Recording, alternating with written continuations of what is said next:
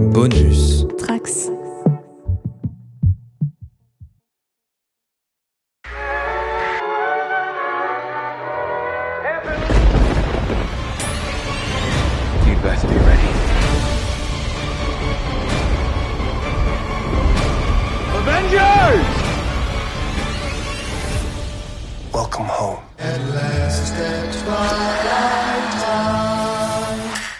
Bonjour et bienvenue dans YMCU pour ce 35e numéro consacré aujourd'hui non pas à une série télé mais à la dernière sortie Marvel Studios au cinéma. Je parle de Doctor Strange Into the Multiverse of Madness. Oh. Je parle bien sûr de Doctor Strange Into the Multiverse of Madness de Sam Raimi, écrit par Michael Waldron, qui nous a déjà livré le scénario de Loki l'année dernière. Et pour en parler aujourd'hui, j'ai deux comparses. On sera en petit comité. On aura normalement une capsule de Queen, mais pour en parler en live, j'ai Quentin. Salut Quentin. Salut Et Clément. Salut Clément. Salut tout le monde. J'espère que vous allez bien. Très bien. Oh ouais. Bah écoutez, on va, on s'est parlé il y a pas longtemps de toute façon parce qu'on a débriefé euh, la fin de Moon Knight euh, assez récemment, euh, pas forcément avec tout le monde, mais euh, on en a débrie- débriefé entre nous au pire. Je- on va, on va rentrer dans le vif du sujet et je vais déjà, et je vais déjà commencer par vous demander euh, ce que vous attendiez de Doctor Strange 2 et déjà est-ce que vous aviez aimé le premier, est-ce que Sam Raimi à la réalisation? Ça vous chauffait. Euh, Quentin, qu'est-ce que, qu'est-ce que t'attendais du film? Euh, pas forcément grand chose honnêtement. Parce que le premier Doctor Strange, je crois que c'est le premier film du MCU qui m'avait vraiment déçu à l'époque en salle. Euh, c'est un des films du MCU que j'ai le moins vu. Je crois que je l'ai vu qu'une, deux fois peut-être. Euh, je trouve que c'était vraiment trop trop calqué sur le premier Iron Man. Euh, je suis pas hyper hyper fan de Cumberbatch, même si je déteste pas le personnage, mais je trouve que à chaque fois qu'on le qu'on le- qu'on l'a revu depuis, c'était jamais vraiment le même personnage. Le pauvre est, ouais. est ballotté comme ça d'un scénariste à l'autre. Et du coup, euh, pas forcément énormément d'attentes, surtout que les problèmes. donc, pour restituer rapidement, je pense que les gens sont au courant, mais à la base, c'était donc Scott Derrickson, réalisateur du premier film, qui devait revenir pour le, sur le deuxième, et puis finalement, euh, qui est parti pour euh, différents créatifs, euh, comme d'habitude. Et puis, du coup, a été assez rapidement annoncé le, nom de Sam Raimi. Et je me suis dit que ce serait juste pour jouer le réalisateur euh, qui viendrait juste voilà euh, fignoler un peu le film mais que je m'attendais pas à retrouver sa patte en fait pas du tout. Et euh, je l'avais déjà dit je crois ici mais je suis pas un très très grand fan de la trilogie Spider-Man en fait. J'adore vraiment la trilogie Evil Dead. Euh, j'aime ce que ce que Raimi a fait à côté. J'aime beaucoup Drag Me to Hell aussi par exemple. Mais je suis pas un très très grand fan de la trilogie Spider-Man. Et du coup euh, là vu comme ça ça m'emballait euh, plutôt euh, moyen euh, j'avoue. Surtout que je trouve que le début de la communication les teasers tout ça j'avais pas trouvé ça hyper réjouissant. Je commençais à me chauffer que, que récemment. Mais dans l'attente ouais non j'en attendais vraiment pas grand chose j'avoue Et toi Clément, euh, du coup, est-ce que t'en attendais quelque chose? Et le premier Doctor Strange, t'en avais pensé quoi? Alors, euh, le premier Doctor Strange, je pense, je suis pas aussi euh, aussi dur que Quentin, tout en tout en partageant pas mal son analyse. Hein. C'est vrai que je trouve que le, scénario du premier, moi, m'avait m'avait gentiment endormi parce que c'était effectivement une redite du Iron Man. Par contre, j'avoue que certains certains choix esthétiques de représentation de la magie, bah j'étais plutôt j'étais plutôt plutôt partisan de, de, de, ce qu'ils avaient fait sur le sur le premier. Donc, euh, donc sur ça, je n'avais pas un a priori négatif. Alors, je rejoins aussi Quentin effectivement sur l'écriture du personnage au fil des, des au fil des films MCU, qui, qui euh, à certains moments est une sorte de, sage vénérable, à d'autres moments une sorte de de, de, de Tony Stark bis. Enfin, c'est vrai que le personnage fluctue, euh, fluctue beaucoup suivant, euh, suivant le film dans lequel il, dans lequel il était, euh, était représenté. Alors, euh, pour moi, il partait avec un handicap quand même, c'est que la dernière fois que j'avais vu Strange, bah, c'était dans No Way Home et, et, et Dieu sait que c'était douloureux. Euh, donc, euh, j'étais honnêtement, j'étais très partagé. En plus, c'est vrai que Doctor Strange euh, en comment dire, en, comics est, un personnage qui m'a jamais vraiment passionné. J'ai toujours, toujours apprécié le moment où euh, où le super-héros ou la super-héroïne euh, a, une question mystique et se rendait, euh, et se rendait chez, le docteur, ça, limite, son, intervention ponctuelle comme ça, oui. Mais alors, les récits qui le concernaient, moi, j'ai jamais accroché. Donc, c'est vrai que c'était, moi, j'avais assez peu d'attentes sur le film, et puis, euh, encore une fois, comme Quentin, mais peut-être pour d'autres raisons, la promotion, elle, a commencé à me faire très très peur, en fait, parce que je trouvais qu'elle ressemblait beaucoup à la promotion de, de No Way Home, c'est-à-dire que tout était, euh, enfin, j'avais l'impression en tout cas que toute la communication tournait autour de waouh, qui, qui, on va voir, euh, quel caméo, et, euh, et ça, enfin, vraiment, je sais pas si on en avait déjà parlé, mais moi, j'en peux plus euh, de, Ouais, ouais. que ça soit la com ou même que ça soit l'écriture qui se base maintenant sur euh, sur des, des caméos de personnages, ça me ça m'exaspère, et c'est vrai que je trouvais que la, la, la promo tournait beaucoup autour de ça, hein. c'est ce qui a fait que, que je suis allé le voir Day One pour pas me pour pas me faire spoiler, euh. et j'ai bien fait, parce que je pense que j'ai j'ai vu des spoils passer euh, littéralement le lendemain de sa sortie, quoi. Donc, euh, donc euh, voilà, moi j'avais j'avais- pas d'attente particulière, j'avais même en général un petit euh, une petite angoisse quant au, quant au personnage et quant à quant à, et quant à comment il est traité. Après, j'avoue que Sam Raimi, bon bah moi j'ai j'ai euh, j'ai 40 piges et euh, c'est vrai que Sam Raimi, il a fait partie de, de, de- des, réalisateurs qui euh, euh, en tout cas qui étaient importants euh, dans dans les surtout dans les années 90, enfin là où j'ai fait ma cinéphilie. Et, euh, et c'est vrai que j'étais très intrigué, mais alors ça, tenait presque plus du... euh, je parle euh, de, de la fascination morbide quand tu t'arrêtes pour regarder un accident. C'est-à-dire, je me disais, mais comment est-ce que Marvel va digérer ce mec qui est quand même talentueux sur bien des points? Et, euh, et voilà, donc, euh, donc partagé entre, euh, entre angoissé et, et curiosité malsaine. Quoi. Ok, ouais.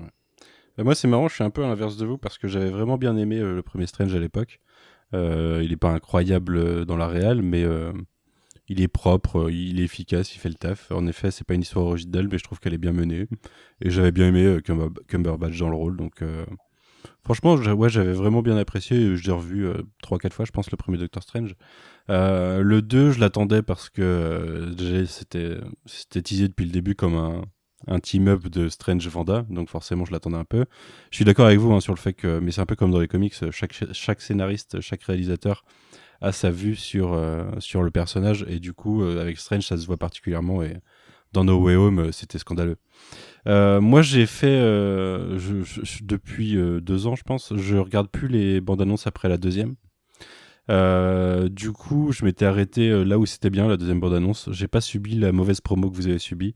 Je l'ai un peu subi euh, via les derniers, les derniers, ouais, les derniers teasers, les petits TV spots qui, sont sortis, qui lâchaient deux persos que je me suis fait spoiler juste avant, enfin une semaine avant le film, même pas. Mais mais j'étais plutôt chaud pour le film. Sam Raimi, en plus, j'étais persuadé qu'il avait signé en en mettant des conditions quoi. Parce qu'on sait que son expérience super héroïque avait mal fini j'étais sûr qu'il avait mis des conditions pour avoir un peu un peu les mains euh, déliées.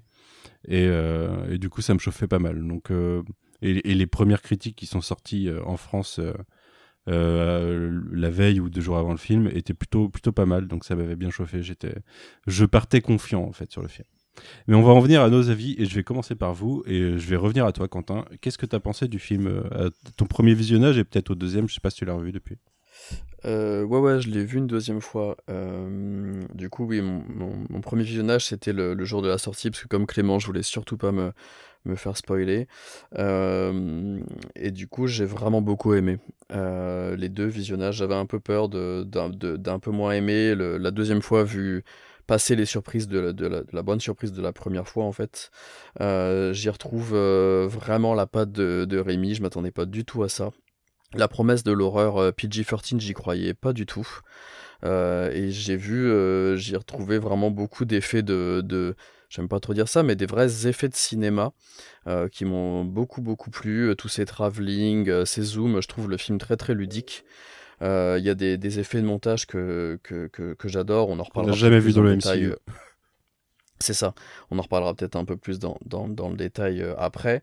Euh, America Chavez est un personnage que j'aime vraiment beaucoup et euh, j'étais très content de, de l'avoir autant dans, dans le film. Je sais pas pourquoi je m'étais mis en tête qu'on la verrait que, que très peu. Euh, Il y a des, des, des effets qui plutôt pratiques de caméra, tout ça, je, je détaillerai peut-être après, qui m'ont vraiment vraiment beaucoup plu et toute cette partie horreur comme ça.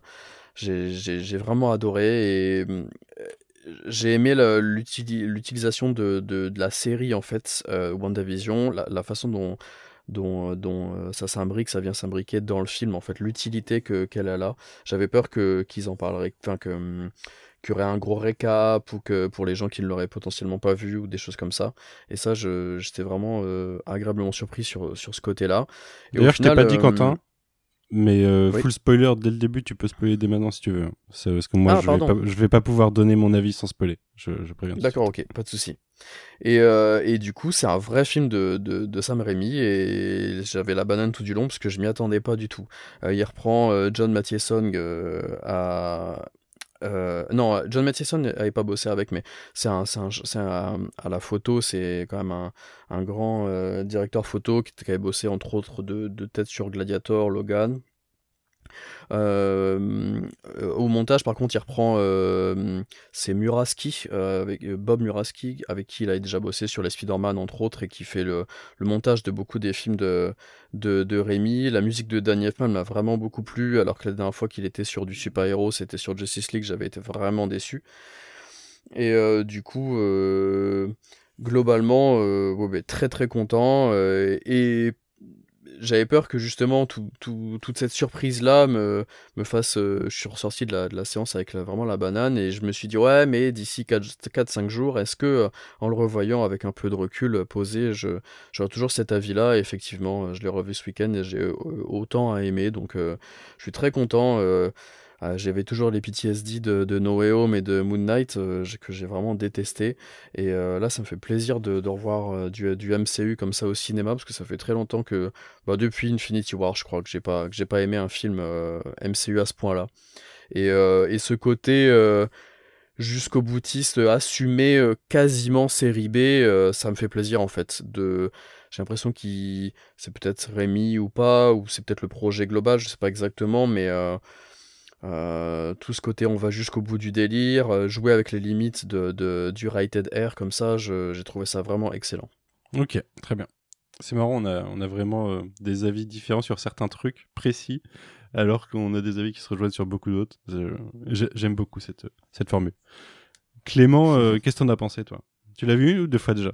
Alors, je l'ai vu deux fois, ouais. Euh, je l'ai vu donc une euh, première fois, comme je disais, euh, le, le soir de, sa sortie, et j'y suis retourné avec euh, ma compagne qui m'a vu revenir et qui était beaucoup trop intriguée par le sourire que j'arborais pour en sortant de la MCU, et qui a, qui a finalement manifesté l'envie de le voir, et je l'ai revu, je pense, ouais, une, une semaine, euh, une semaine plus tard, enfin quelques jours plus tard. Euh, les deux visionnages, ils ont été, bon, ils ont pas été exactement pareils. Le premier, c'est vrai que, comme je vous disais, moi j'étais, j'étais, euh, enfin j'étais pas craintif, mais j'étais pas convaincu euh, d'emblée. Enfin, il y avait plein de choses qui, qui, euh, qui faisaient que, et, et du coup la surprise, elle a vraiment été bonne. C'est-à-dire j'ai, j'ai vraiment été surpris par le film, euh, alors, pas surpris, euh, pas surpris littéralement par, par, par l'histoire ou quoi que ce soit, mais mais c'est vrai que surpris par rapport à, par rapport à, plein de choses que j'avais plus vues ou voire pas vues du tout dans le MCU, euh, notamment en termes de mise en scène. Euh, j'ai trouvé aussi qu'il y avait, euh, je crois que c'est Quentin qui le disait déjà, mais il y a une dimension extrêmement ludique au film que, qui, fait plaisir en fait.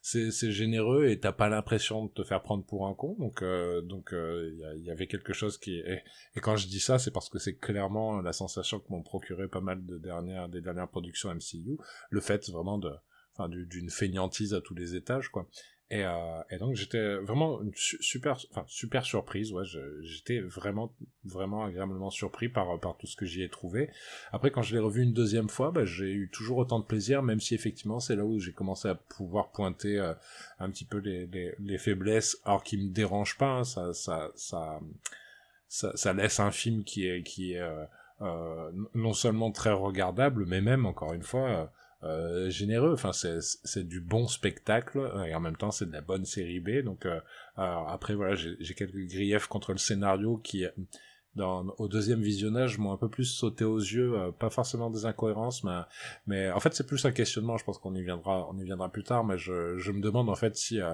si Doctor Strange, euh, le personnage intéresse tant que ça Sam Raimi, euh, parce que clairement il y a, il y a le personnage de Vanda qui se taille la part du lion, Sauf que le problème, c'est qu'on se retrouvait avec, euh, en termes d'écriture, un personnage qui tirait la couverture à elle parce que, bon, déjà parce que Elisabeth Olsen, qui est, qui est magistrale, mais, mais, mais un personnage qui est super intéressant et peut-être plus riche, euh, plus riche en termes de, de, comment dire, de conflits internes que, que, que le personnage de Strange. Euh, sauf que c'est là où, du coup, il y a des petites choses qui ont commencé à, à, à, pas me déranger, mais à me sauter aux yeux pour en, euh, sur le film et même sur son rapport à ce qui s'est passé pour le personnage avant. Donc euh, vraiment, moi, j'ai, en tout cas, je, je le conseille, c'est-à-dire s'il si, si y a des gens qui sont un petit peu, un petit peu fatigués de la recette MCU, justement, je me dis bah allez voir celui-là. Là, c'est un film. Ce que je dis à chaque fois, c'est c'est un, un, bon c'est un bon petit film mais c'est un très bon MCU et euh, et surtout enfin il y a, y a du cinéma dedans quoi. Il y a de la mise en scène il y a de l'envie il y a un réalisateur. C'est là peut-être où on voit la différence entre entre un mec qui a de la bouteille et qui signe chez Marvel et, un réalisateur qui a fait un ou deux films indépendants et qui signe chez Marvel bah il y en a un qui a les reins plus solides et qui et qui arrive à qui arrive à, développer alors je sais pas si je dirais qu'on sent son empreinte à tous les à tous les moments du film loin de là mais en tout cas, voilà, il, disons que on la sent à plein de moments, et quand on la sent pas, il se fait pas vampiriser par la, tant que ça par la formule Marvel. Donc, euh, donc vraiment beaucoup apprécié. Ok, très bien. Euh, quant à moi, c'est encore dur d'en parler, sachez-le. Euh, j'ai eu du mal à en parler en fait euh, en, sortie de film pendant un moment parce que bah, parce que déjà je pouvais pas en parler avec tout le monde. je fais, je pouvais pas spoiler les gens, donc donner mon avis sans spoiler certaines choses, je vous l'ai dit, c'est pas possible pour moi parce que c'est c'est complètement lié.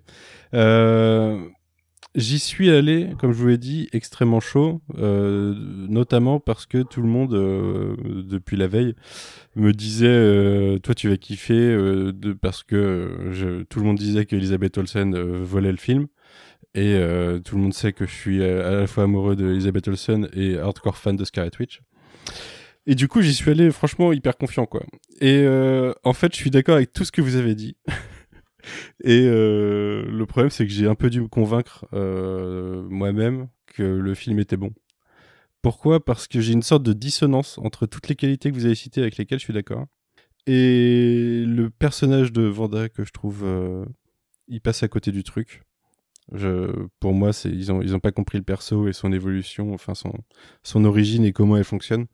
Il y a une grosse inspiration de Avengers Disassembled dans, dans ce qu'elle fait techniquement, mais euh, j'ai l'impression que le scénariste a pas compris que dans Avengers Disassembled, elle, elle, a perdu pied avec la réalité. Là, le problème, c'est que Vanda a totalement pied dans la réalité. Elle sait ce qu'elle fait. Et c'est discutable, on y reviendra tout à l'heure sur la conclusion du personnage, parce qu'à un moment, elle a, elle une épiphanie, euh, mais euh, dans, dans l'état dans lequel elle est, j'ai du mal à me dire que bah, ils en ont fait une full vilaine, quoi. Et j'ai du mal à le vivre. Et, et en fait, il y a ça et un autre élément du film qui, vous allez voir, c'est des éléments très particuliers, c'est-à-dire que le, pour moi, le défaut du film est dans sa qualité par rapport au reste du MCU. Et, j'ai entendu beaucoup de gens dire que c'était le, meilleur film depuis Infinity War. Je sais pas si vous vous souvenez, euh, j'avais pas trop aimé Infinity War. Euh, et je capte toutes les qualités du film aussi de Infinity War, mais pour moi, il a un défaut euh, flagrant, c'est que c'est pas un film total déjà, et qu'il a, il, raconte que la moitié d'une histoire et que son son côté radical est totalement factice parce que parce que l'enjeu, on sait qu'il va être désamorcé dans le film d'après. Là, euh, ce qui me gêne encore, c'est son côté radical, mais c'est une qualité par rapport au MCU. C'est quelque chose que le, MCU est obligé de s'interdire parce que euh, bah, ils peuvent pas sur un plan à long terme avec euh, beaucoup de contrats dans tous les sens, des spectateurs à caresser dans le, dans le sens du poil. Donc c'est un défaut du MCU et une qualité du film, mais ça, ça fait que le film se permet des choses qui vont avoir du mal à rentrer dans le reste du MCU en fait. Le côté Illuminati qui se font des gommes comme ça, euh, l'homme le plus intelligent du monde qui est vraiment très con quand même, bah pour moi en fait ça pose un problème par rapport à ce qu'ils vont en faire plus tard parce que là ils nous ont montré que c'était quand même ok dans un univers alternatif, mais tous ces personnages là ils se sont fait avec la taxe et, euh, et pas forcément d'une belle façon quoi. Ils auraient pu euh, ils auraient pu donner un peu plus. Et, et, du coup ça me laisse perplexe parce qu'il y a le côté euh, le fan service, ça, va à l'encontre de No Way Home dans l'utilisation du fan service. Ça, c'est très intéressant. Ça sert l'histoire plutôt que de, servir euh, des fans. Mais, euh, mais ils sont peut-être allés un peu trop loin pour des personnages qu'ils allaient éclater comme ça, quoi. Donc, euh, je comprends que, en fait, mes, mes, réserves, elles sont très particulières et très personnelles, et que, et du coup, ma conclusion, ça reste que c'est un bon film. Déjà parce que euh, un film qui te laisse pas indifférent chez Marvel Studios, c'est probablement un bon film en vrai. Et euh, mais mais je sais pas, moi j'ai mes réserves personnelles, mais euh, je laisse tout le monde kiffer. Et j'ai je l'ai vu deux fois et j'ai re-aimé la deuxième fois tout en étant toujours dubitatif. Donc je sais pas, c'est pour ça que j'ai du mal à en parler, hein, c'est particulier.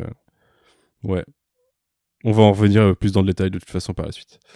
Euh, bah écoutez, on va rentrer euh, un peu plus, oui, justement, dans des détails. Je pense qu'on va commencer d'ailleurs par la réalisation parce que c'est un point important du film et pour moi, c'est une des grosses qualités. Et pour certains, c'est un gros défaut. Je, je, bah justement, ceux qui sont habitués au MCU classique un peu lisse, il y a plein de gens qui sont passés à côté d'une réelle un peu différente, quoi.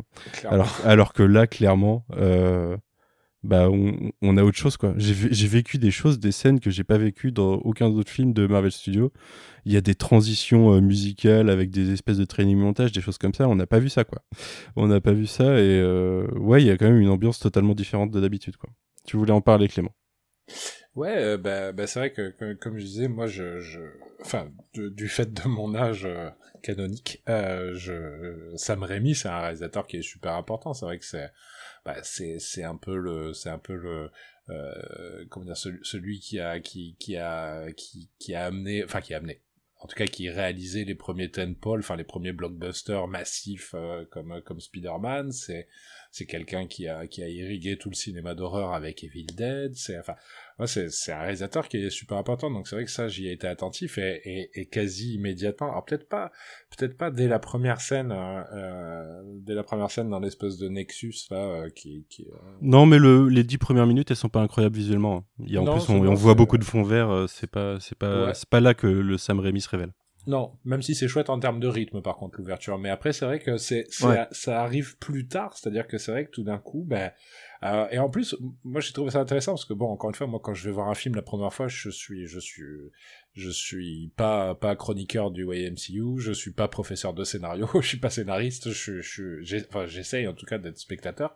Euh, et c'est vrai que presque au bout d'un moment, je me suis, je me suis laissé surprendre en me disant mais toutes ces transitions, ces mouvements de cam et tout. Alors oui, on y est, enfin on y est habitué, j'y suis habitué parce que c'est des films que je regarde, mais mais je suis devant un Marvel et ça j'avais plus l'habitude et c'est vrai que c'est alors pareil, on va, je, je veux pas tomber dans les superlatifs parce que c'est pas d'une richesse extrême en termes de mise en scène, mais il y a de la mise en scène. Et ça, quand on est habitué, et je comprends pourquoi il y a une réaction euh, presque épidermique de, de, de des, des, des, fans, des, des, fans de Marvel inconditionnels qui, qui, qui adorent tous les films et que euh, celui-là, d'ailleurs, j'ai cru voir qu'il était souvent rangé aux côtés de The Eternals. Et c'est vrai que je me dis que The Eternals c'était pas sur le même principe, mais il y avait en tout cas beaucoup moins. Il y avait une patte, quoi il y avait une petite patte qu'on sentait effectivement, notamment. dans petite, hein.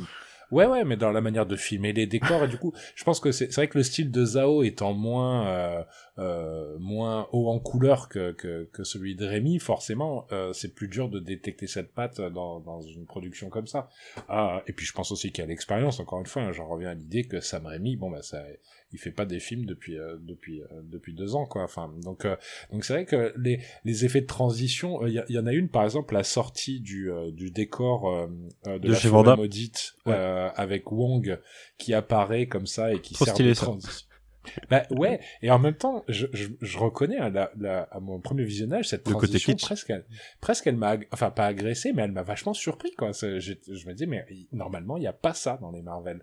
Et donc c'est vrai que entre entre les multiplications, pardon, entre les multiplications de, de transitions comme ça très inventives, les les cadres euh, un petit peu, bah justement un petit peu décadrés, les jeux, il y a il y a, y a des des trucs qui des fois sont pas forcément très complexes, mais par exemple le moment où Vanda se retrouve expulsée de la réalité, où elle est avec ses enfants et que et qu'il y a un, un, jeu de montage entre où elle sait plus très bien si elle est si elle est dans dans dans l'univers avec ses enfants ou si elle est sur le mont Vundagor euh, avec juste le personnage qui, qui qui fait le lien entre les plans et tout tout ça, c'est pas c'est pas des idées de fou en termes de mise en scène. Je veux dire ça a déjà été fait, mais mais putain il essaye dans chaque j'ai eu l'impression en fait dans chaque scène il y avait soit une, une recherche de mise en scène, une recherche de transition, une recherche de cadrage, une recherche de mouvement de caméra, ou alors une recherche d'utilisation de, de, des, des FX pour, les, pour la magie. Enfin bref, il, il essaye. On, on, aurait dit, ce que j'aime bien, c'est que c'est un réalisateur qui a, je sais pas, il doit avoir quoi, 55 ans hein, maintenant, Sam Raimi? Je sais pas, ouais. Car, ouais, c'est ça, 50, ouais, 52, 53. Et, euh, et je me disais, c'est, on, dirait un gamin, quoi. On lui a filé un gros jouet et il se dit, ok, qu'est-ce que, qu'est-ce que je peux faire avec ça? Et, euh, et il essaye. Alors après, euh, des, enfin, je veux dire, des fois, ça peut être euh, pas forcément de mauvais goût, mais pas super bien intégré dans le bordel. Des fois, c'est, c'est, c'est, c'est peut-être à côté, mais, euh, mais il essaye quoi. Et ça moi c'est c'est c'est ça qui m'a plu c'est qu'on a un film qui ouais on a un film qui essaie et après du coup je comprends pourquoi les fans de Marvel qui ont été habitués à une mise en scène qui est quand même euh, qui est une non mise en scène, hein, c'est-à-dire on pose sa caméra, des, plans toujours très fixes, c'est toujours très propre, euh, une lumière un peu aseptisée, une photographie un petit peu euh, un petit peu classique. Bah c'est vrai que tout d'un coup quand t'as ça qui débarque, je peux comprendre que tu te sens un petit peu me, un petit peu euh, brinque à droite à gauche, mais mais putain c'est agréable quoi. Il y a du cinéma, il y a du cinéma et euh, bon aux dernières nouvelles, moi quand je vais au cinéma, j'aime bien avoir du cinéma et c'est vrai que le MCU se transformait, je parle en termes de mise en scène et de réalisation de plus en plus en, en une série de, de luxe. Alors je parle pas sur le principe narratif ou quoi, hein, enfin même si c'est un peu le cas, mais euh, ça se transformait vraiment, euh, ouais, l'équivalent d'une série de bonne facture. Euh, et là, non, ben là, on a un réalisateur de cinéma qui fait un film de cinéma qui a qui a des imperfections, mais en tout cas où il y a où il y a des envies, des tentatives, et, euh, et, et ça sur la réalisation, ça fait, enfin c'est tellement rafraîchissant. Encore une fois, je juste euh, pour la réal, j'ai vu des gens qui disaient que finalement c'était c'était pas super top. Par exemple, le reveal des Illuminati, T'as envie de dire, attendez les gars, on n'est pas dans une cuisine quoi. On n'a pas, on n'a pas un plan fixe dans une cuisine avec un mec qui a face caméra, euh, zéro recherche et euh, rien que sur la mise en scène, je trouve que c'est, ça montre que voilà, il y a, il y a, il y a, il y a un effort de quelqu'un, euh, de quelqu'un dont c'est le métier et qui a pas peur, qui a pas peur de, de tenter des choses, quitte à mhm. ce que des fois ça se casse gentiment la gueule quoi. Donc, donc une réelle présente, ludique et, et vraiment agréable quoi. Alors figure-toi qu'il a 62 ans, Sam Raimi. 62. Hein, je voulais, avant de te repasser la, parole, Quentin, je voulais rebondir sur un truc sur les, le côté euh, au moins il essaye, même si c'est parfois maladroit. Moi, euh, ça m'a fait ça aux deux visionnages, mais alors déjà, c'est le premier film où les deux persos principaux volent. Et du coup, ça donne des, des face-à-face où, euh, quand Strange monte vers Vanda, qui est face à Camartage, enfin, oui, au-dessus de Camartage, il y a, y, a, y a, des trucs dans la façon dont bouge Strange, c'est chelou en fait, je trouve. Mais euh, on n'a pas eu l'occasion de le voir. C'est, comme tu dis, c'est rafraîchissant, même si euh, en fait ça nous, ça nous déboussole un peu dans la façon dont on a l'habitude de voir les super-héros bouger. Et ça, c'est intéressant. Tu voulais dire Quentin, excuse-moi, du coup, je t'ai coupé. Non, non, je, voulais juste appuyer un peu le, le propos de, de Clément en, en, précisant que je m'en suis surtout rendu compte au deuxième visionnage, mais en fait, euh, tous ces effets-là de, de, de cinéma finalement, c'est pas juste du bac à ça pour s'essayer euh, à vouloir forcément euh, essayer des choses euh, à droite à gauche, un peu n'importe comment. C'est qu'en fait, quasiment tout a du sens. Et ça, c'est hyper intéressant, je trouve. Euh, typiquement, l'exemple que tu donnais sur, euh, sur euh, le, le, premier gros effet de montage avec Wang qui arrive d'un seul coup face à l'écran, qu'on voit pas mal tourner sur Twitter depuis quelques jours et qui a souvent moqué, j'ai l'impression. En fait, typiquement dans la scène qu'on vient de voir, il est super significatif parce qu'en fait, à ce moment-là, Strange vient de lui expliquer à Wang ce qu'on vient nous de voir dans la forêt et là, du coup, on voit Wang en train de réfléchir et qui arrive face à la caméra, et tu comprends toi en tant que spectateur qu'il vient de le que lui vient de le comprendre en fait, s'il vient de l'apprendre. Et, et c'est que ça tout le temps. Il y a un regard caméra, un moment de. Ah, ça appuie le côté grave de Wanda qui est super significatif, c'est ça, à, un moment euh, qui est pas juste gratuit. Euh, et il y a un autre moment comme ça où tu disais tout à l'heure, Manu, les quelques premières minutes sont pas forcément les, les plus euh, les plus euh, rémis dans l'idée. Effectivement, moi, sur la, première, la toute première scène d'intro, euh, qui est super dynamique et qui nous met tout de suite dans le bain, je, faisais encore le, le, ronchon en me disant Ah bah voilà, classique MCU, euh, je reconnais pas mon Sam Raimi. Et en fait, après ça, il y a la, la scène avec euh, enfin qui s'appelle Gargantos. Gargantos.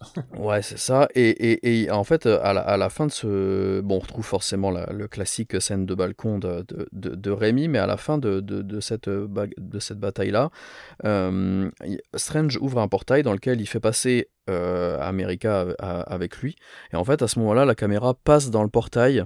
avec elle, parce qu'elle c'est la première fois qu'elle rentre dans un portail, et nous spectateurs on passe, mais c'est subtil, mais on passe aussi on passe du toit à la rue, du coup, à ce moment-là. Ouais, c'est ça. Et du coup, nous, on passe dans le portail avec elle, vu qu'elle, c'est la première fois qu'elle passe dedans, et nous aussi en tant que spectateurs. Et c'est ce genre de d'effets qui, qui, ont vraiment du sens. Euh, dans la narration aussi, quand ils sont drogués, la caméra elle bouge dans tous les sens avec un effet groggy. Effectivement, c'est peut-être pas hyper. Euh, c'est déjà vu, mais ça marche d'enfer. On n'aurait jamais vu ça dans d'autres films euh, du MCU, je trouve. La classique, euh, le, puis après je m'arrêterai là, mais le, classique plan à la première personne typique de, de, de Rémi, c'est sur le moment où du coup la sorcière rouge regarde l'autre Wanda, un peu derrière les escaliers là, où c'est réutilisé d'ailleurs après pour les, les damnés, et tout a du sens en fait. C'est pas juste gratuit pour être gratuit, à caser des effets comme ça dans tous les sens. et c'est ça qui m'a vraiment, vraiment beaucoup plu, encore plus la deuxième fois en fait, je pense. Ouais, je suis assez d'accord. J'ai beaucoup aimé ces scènes. Bah, la scène de, de Vanda qui arrive euh, dans le corps, enfin qui, qui va venir posséder l'autre Vanda, elle est assez incroyable. Et c'est celle qui commence d'ailleurs. Euh, euh, c'est le moment où elle commence son rituel et puis après elle commence à se projeter. Et ça, du coup, ça part en musique et après ça part sur cette scène où c'est un peu comme dans Evil Dead quand les démons vont posséder les corps, on les on voit en, de, de, leur point de vue quoi. Et puis il y, a tout le délire euh, de, de des petits pois dans l'assiette, de, l'océan dans, la tasse, l'océan dans la tasse, la photo qui bouge, ça fait c'est classique film d'horreur, mais euh, mais c'est bien maîtrisé quoi. Il, il, il, connaît son taf et il le fait bien et euh, il le met au profit de l'histoire comme tu le dis Quentin, c'est pas inutile quoi. Ah non, c'est vrai que c'est, enfin, c'est pour ça que la mise en scène, on parle de grammaire visuelle, c'est pas juste effectivement des effets, euh, des effets pour en mettre plein la gueule. Normalement, enfin, Quentin, il a hyper raison. C'est vrai que sur, le truc du portail, j'avais pas réalisé, mais c'est la première fois qu'elle passe un portail, enfin, c'est la première fois qu'on passe un portail, euh, qu'on passe un portail dans tout le MCU, alors qu'on en a vu une, une méga chier des portails, euh, des portails lumineux. Et là, là, c'est vrai qu'on passe avec eux, et rien que ça, c'est des petits éléments où, ouais, il, il, appuie, il appuie un propos qui qui, euh, qui, qui, en général est super simple, mais avec des éléments de mise en scène qui eux-mêmes sont super simples, et du coup, à la sortie, t'as quelque chose qui est, qui est simple mais efficace. Quoi. Euh, non, mais je pense que toute cette, euh, cette fraîcheur-là vient aussi de. Fraîcheur, c'est marrant parce qu'on vient de préciser que faudrait vérifier l'âge des différents réalisateurs et réalisatrices. Je pense que c'est un des plus âgés de, de, du, MCU pour l'instant, mais euh, c'est lui qui essaie des, des trucs plus osés, peut-être de, de, par son CV, je sais pas. Mais euh, je me demande vraiment quel a été les, le deal et les discussions qu'ils ont eu euh, avec Marvel à l'embauche, parce que on peut quand même se poser la question de, de se demander pourquoi lui revient à ce moment-là. Ça fait combien d'années qu'il a pas fait de film? Oz, ça a déjà presque 10 ans. 9 ans, ouais. Bon, il avait, il, avait réalisé euh, pour le délire quelques 3, 2, 3 épisodes de mémoire de, des épisodes de, de Evil Dead, la, la, série H versus Evil Dead. Mais, euh, mais sinon, dans vrai film, euh, c'était Oz le, dernier, donc il y, a 9 ans. Je me demande vraiment pourquoi à ce moment-là, pourquoi il a envie de refaire ça, pourquoi il veut faire une suite. Même lui dit qu'il a pas vu tous les films du MCU. Enfin, je, mm. ça c'est vraiment, vraiment étonnant. Dans son projet, c'est étonnant. Ah mais grave. Alors, ce, qui est bien, c'est qu'ils ont laissé euh, les mains libres, mais par contre, je moi, j'avais, enfin, j'étais quasiment sûr qu'on verrait un Spider-Man ou quelque chose, et ils, en font juste une blague en fait dans le truc. En même temps, moi, j'ai l'impression que la, la, la, enfin, sur sur la la, la promo qu'il a faite, euh, je trouve que, ah, il a dit un tas de trucs qui seraient qui serait à vérifier, notamment que John Watts était euh, le plus grand réalisateur qui, qui connaisse et que No Way Home était un film incroyable. Mais bon, après, je pense qu'il y a, il y a et, du corpo et du et de la subjectivité du fait que c'est quand même euh, Toby Maguire, son personnage, euh, enfin tout ça. Mais par contre, je, je, je sais plus dans quelle interview il disait, je me suis dit que que effectivement à mon, âge, j'allais montrer aux kids comment comment on faisait un film de super-héros et ça, je peux pas m'empêcher de me dire, bah mec, enfin c'est un peu, ça m'a rappelé un peu George Miller sur Fury Road. Alors je compare pas du tout les deux films. Hein. Fury Road est une œuvre majeure, euh, culte et tout ça. Pas, pas à ce niveau, mais mais c'est vrai que t'as des mecs qui débarquent avec quand même une sacrée bouteille, voire un âge euh, avancé, et qui et qui te rappelle bah, que que même dans le blockbuster il y a il y a il y a 20 20 ans et je, sais que je déteste le c'était mieux avant mais c'est vrai que sur le blockbuster il y a un truc qui s'est qui s'est pas qui s'est cassé mais qui s'est qui s'est aseptisé au fur et à mesure des années où on avait encore des blockbusters. Enfin récemment je je me suis fait la euh, Spider-Man 2 euh, le réveil de Doc c'est alors je sais aussi que la séquence je l'ai vu passer un paquet de fois sur sur Twitter mais euh, voilà c'était des choses c'était un blockbuster à gros budget avec une scène qui était une scène purement horrifique euh, pour l'époque. Donc, euh, donc c'est vrai que ça, ça fait plaisir de voir des gens, encore une fois, qui ont de la bouteille et qui la mettent au service de, du MCU sans se faire littéralement mettre en pièces par, euh, par, la formule. Quoi. Ouais. Peut-être que la fraîcheur vient aussi de Waldron, du coup. qui, est, qui, est, seul à l'écriture, ce qui est assez surprenant, qui dit mhm. qu'il a, il a, eu apparemment pas mal de temps pour bosser, pour rebosser sur le, la, deuxième version du film grâce au, à la pandémie. tout a été réécrit plusieurs fois. ouais, Apparemment, tout a été, c'est ça, tout a été réécrit. D'ailleurs, il y a même des choses qui ont été réécrites euh, et retournées très très récemment. Apparemment, je pense que. Bah, on les voit, hein, les hein. il voulait. Bah, e- est-ce que la scène des, des Illuminati, c'est c'est pas une des choses qui a été tournée très récemment? Ah, si, Alors, si, je pense, ouais. si, si, Je pense, hein. même, euh, même ils ont, Ouais, ouais. ça ça a été révélé qu'effectivement, Olsen, elle avait jamais été en contact avec Krasinski, ni, ni Stewart, ni, ni personne, quoi. Et, et du coup, je pense qu'il y a aussi une bonne partie de la fraîcheur qui vient de, de ce mec-là, qui lui, euh, pour, euh, du coup, à l'inverse, commence vraiment seulement sa, sa carrière, parce que pour rappel, il vient seulement de... de... Il a bossé euh, à la base sur Community avant de passer chez Rick et Morty Rick et et d'arriver ouais. directement euh, sur, sur Loki. Et, et ça, c'est vraiment surprenant de, de laisser les, les rênes à un jeune comme ça, seul à, à l'écriture. euh, je trouve ça vraiment, vraiment chouette euh, sur, sur ce film-là, en fait. D'autant qu'on sent vachement son influence, c'est marrant parce que peut-être qu'on y reviendra après, mais quand tu quand évoquais ce qui te posait problème, euh, Manu, à savoir notamment le traitement des Illuminati, moi je trouvais qu'on sentait vraiment la la, la patte euh, de, de Waldron parce que eh ben, il vient de Rick et Morty et il sait que justement les multivers ça permet de se faire plaisir et moi je moi j'ai justement enfin après on peut parler de l'exécution euh, mauvais jeu de mots enfin de, de comment comment est exécutée la scène justement de, de, de mise à mort des Illuminati ça c'est Mhm. c'est autre chose C'est stylé, Mais, hein. euh, je dis pas, hein. c'est juste. Ouais, mais c'est vrai que le, le fait de les supprimer, moi je trouve, ne, ne, n'impacte en, en, en quasiment rien le traitement qu'on pourra en faire plus tard. C'est-à-dire, moi si jamais les 4 Fantastiques, quand ils sortent, ils m'annoncent que c'est pas Krasinski euh, qui, qui joue Reed, alors je serais déçu parce que je trouve qu'il fit bien dans, dans le rôle. Moi, je pense mais- même qu'il va le réaliser. Ah, ça- bah, surtout pour un mec qui est obsédé par les rapports familiaux, comme on peut voir dans Sans un Oui. bruit euh, 1 et Ouais, 2, ouais. c'est vrai que ça aurait du sens. Mais euh, bien sûr, bien sûr que ce serait bien. Mais mais en tout cas, le, le jouet du multiverse, contrairement à No Way Home, c'est, c'est de se dire, et, et je pense que là, c'est l'écriture de Waldron qui, qui, enfin, l'écriture à la Rick et Morty qu'on sent. C'est un mec qui dit, mais de toute façon, on est dans un multiverse, donc euh, on peut faire ce qu'on veut, on s'en fout. Ils, ils seront vivants dans un autre, peut-être qu'ils auront même pas le même aspect physique, et puis, et puis du coup, on se fait plaisir. Alors c'est vrai que par contre, je trouve que les, moi j'ai l'impression avec la scène notamment de combat des Illuminati, elle souffre du, du fait que c'est des reshoots et qu'ils pouvaient pas faire tout ce qu'ils voulaient. Du coup, ça donne notamment je trouve la mort de la mort de Reed même si elle est elle est drôle d'un point de vue visuel ce qui ce qui a lieu juste avant c'est c'est stupide enfin euh, je sais pas ce qu'il essaye de faire on dirait qu'il s'approche d'elle pour la prendre par l'épaule ou je sais pas euh, on sait pas il tend la main vers elle et puis et puis ça commence à et puis ça et, puis ça part en vrille donc euh, c'est vrai que c'est un petit peu décevant sur littéralement la on aurait aimé avoir justement euh, qu'est-ce que va faire le MCU des pouvoirs quand même un peu claqués au sol soyons honnêtes de, de Reed euh, donc euh, donc euh, ouais c'est moi j'ai trouvé j'ai trouvé ça vraiment intéressant justement qu'on sente cette cette euh, patte Rick et Morty qui est que Mhm. Du moment où tu pars du principe que que qu'il y a un multivers alors plus rien n'a enfin plus rien n'a de sens dans le bon sens du terme c'est-à-dire on peut jouer avec tout et euh, et, et se faire plaisir parce que parce que euh, on, on ne l'a pas fait dans la dimension euh, originelle ou en tout cas où, euh, où se passe tout le tout le- la majeure partie du récit quoi. Mais c'est vrai que ma critique est un peu Ouais. malhonnête dans le sens où What If a déjà pas mal désacralisé des personnages via le multivers. Ou resacralisé d'autres d'ailleurs. Ouais. Donc euh, notre perception euh, de certains persos, elle a pris cher sur, euh, sur What If. Remember l'épisode de Thor qui fait la fête, Exactement, je pensais à ça. Tout le monde prend cher. Entre ça et Thanos dans l'épisode 2, euh, ouais. Oui.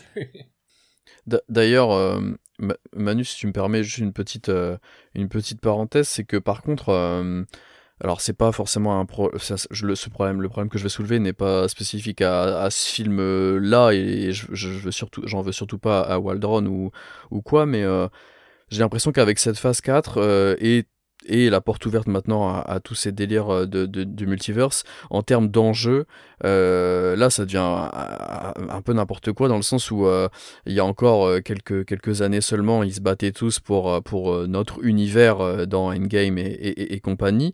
C'était des enjeux de, ce niveau-là. Et maintenant, même dans les films solo là, de, de, type Spider-Man ou Doctor Strange, ça devient complètement des enjeux de multiverse carrément. Et je trouve que faudra voir ce que, ce que vont proposer les autres films solo prochainement, euh, ou voire même les films d'équipe plus tard. Mais euh, là, en termes de- d'enjeux, c'est c'est vraiment colossal, je trouve, en fait. Enfin, même si euh, là, on se base que sur, euh, sur euh, Strange et Wanda, mais ça me paraît vraiment, vraiment énorme d'un coup, en fait. Je sais pas si, si vous me Euh, rejoignez là-dessus moi, ou pas, mais... je, je prends peut-être une heure d'avance sur ce podcast, je sais pas, mais euh, euh, à un moment, euh, alors c'est peut-être ma, ma, ma Hickman sexualité qui pense ça, mais euh, il commence à nous lâcher les incursions. Moi, je vois bien une phase à la Infinity War sur du long terme pour du Secret Wars, en fait. Parce je sais pas que... si ça sera du Secret Wars, mais en tout cas, le fait de, de complexifier à outrance avant de faire qu'un événement resimplifie tout, c'est vrai que j'y, j'y crois pas mal pour le MCU. Après, est-ce Ouais, que ça passera par un truc à la Secret Wars? Pas, euh, je, je, je pense que c'est, encore que oui, non, c'est faisable, en fait.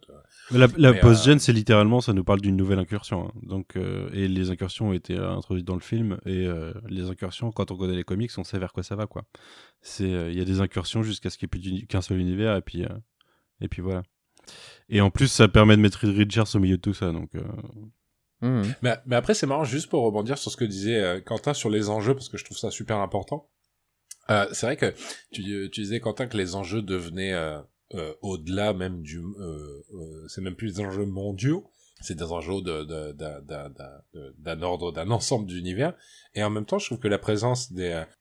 la présence des, du multivers, euh, ben, comme je disais avec les Illuminati, nique un peu les enjeux dans le sens où euh, tu dis bon ben tout ce qui se passe dans les multivers, des personnages de multivers, tu peux les tuer, les changer. Ouais, ouais. Finalement, ça prête à, ça prête pas à, enfin ça, ça, ça pose pas souci. Et en même temps, je trouve que cette phase 4, vu qu'elle est, euh, c'est ex- extrêmement dur de dégager une ligne euh, comme on pouvait, euh, comme on pouvait sentir dans dans euh, dans dans, dans les phases qui, qui qui allaient vers Thanos, et qu'en plus il y a cette dimension multiverse. J'ai l'impression qu'en fait ça les contraint et je trouve ça pas plus mal à un petit peu se se replier sur scénaristiquement l'histoire. parlant sur les personnages en fait quoi. Ouais. sur Ça fait des vrais films, du problématiques, coup. euh, intimes intimes des personnages et c'est vrai que c'est pour ça enfin moi j'ai l'impression que que le personnage de Vanda est si riche j'ai l'impression que voilà on essaye de trouver d'autres éléments pour rendre le sujet intéressant et les enjeux forts Oui, parce que même Strange a un cheminement personnel dans le film. C'est pas non plus, euh, c'est pas le même que dans le premier, certainement, mais là c'est un, c'est une catharsis émotionnelle, on va dire, et il- va réussir à, à fermer une boucle. Donc oui, euh, Ouais, les, perso- exactement. les personnages sont bien traités et ont un, dé- un début, un début, une fin dans le film.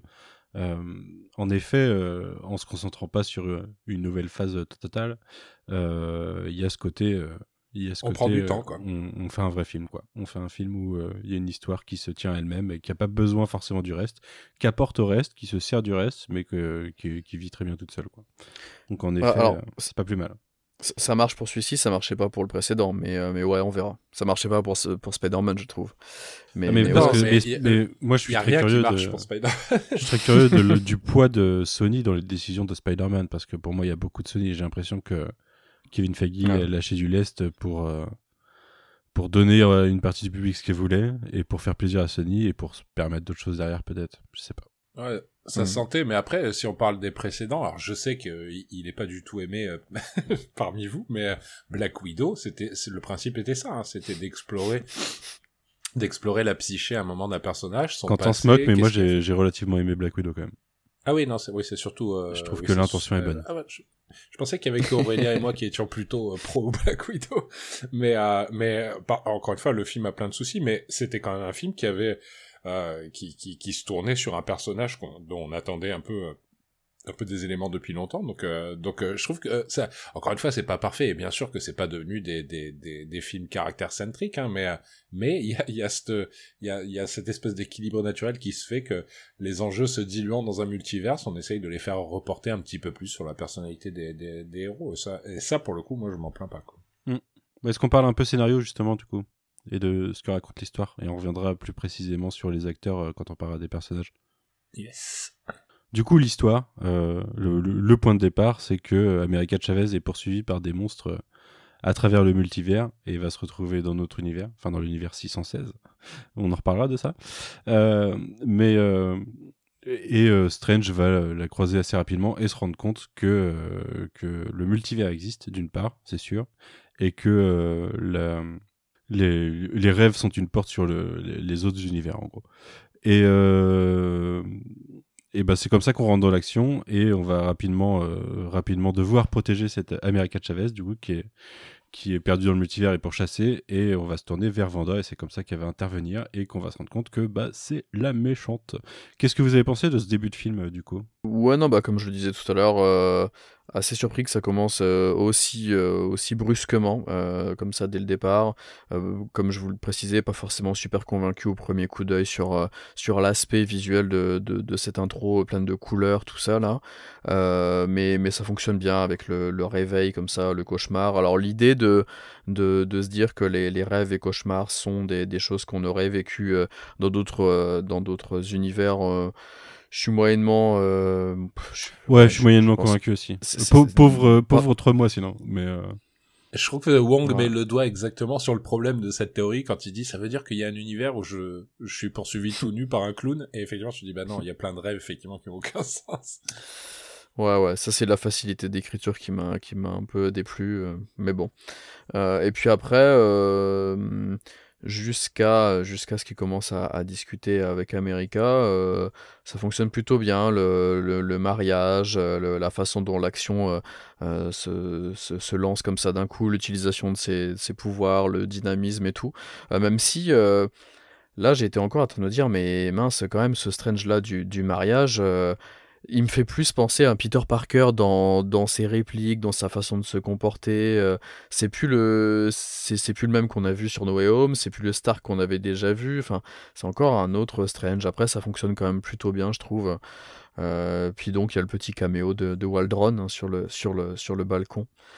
Euh, mais euh, globalement, ça marche quand même plutôt bien cette scène d'action qu'on avait vu pas mal sur le.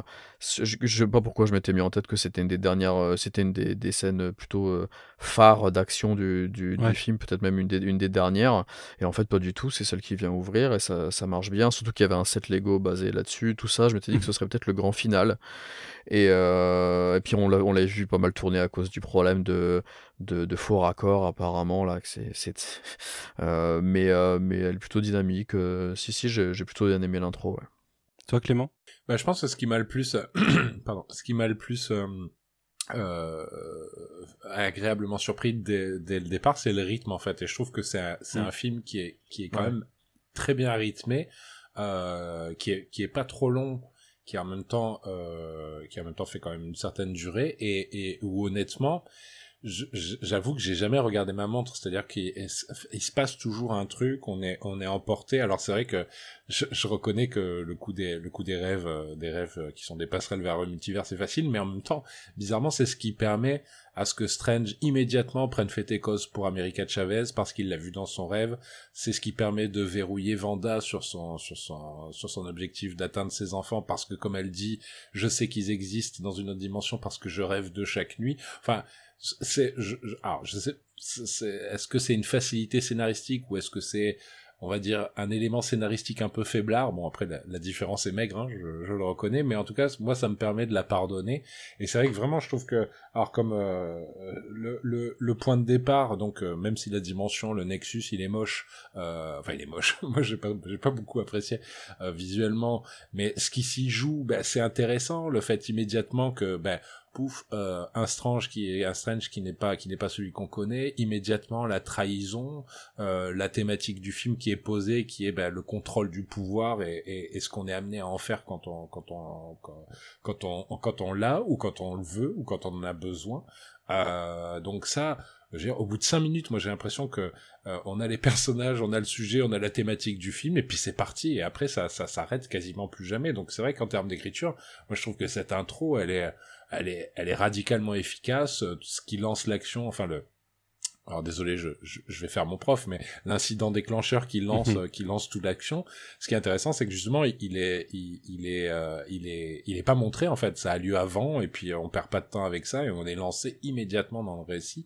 Donc c'est vrai que moi, sur l'ouverture, en plus, il y a, alors il y a cette petite, euh, ce petit ralentissement avec le mariage, mais qui a toujours vocation quand même à, finir d'exposer quelque chose qui nous avait été présenté dans le premier Doctor Strange.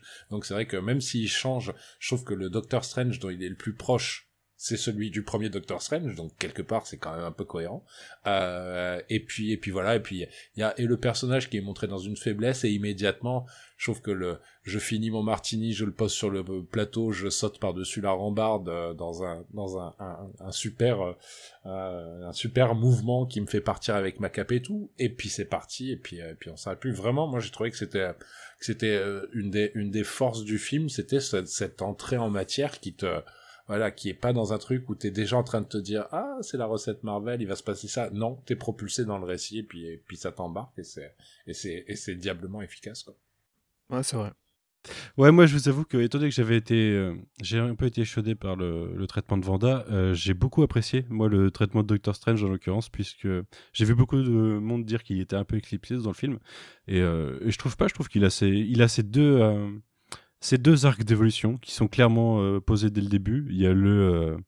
euh, il y en a un troisième d'ailleurs, mais qui est juste abordé et euh, j'ai trouvé ça très intéressant, mais il, se relie un peu au deuxième.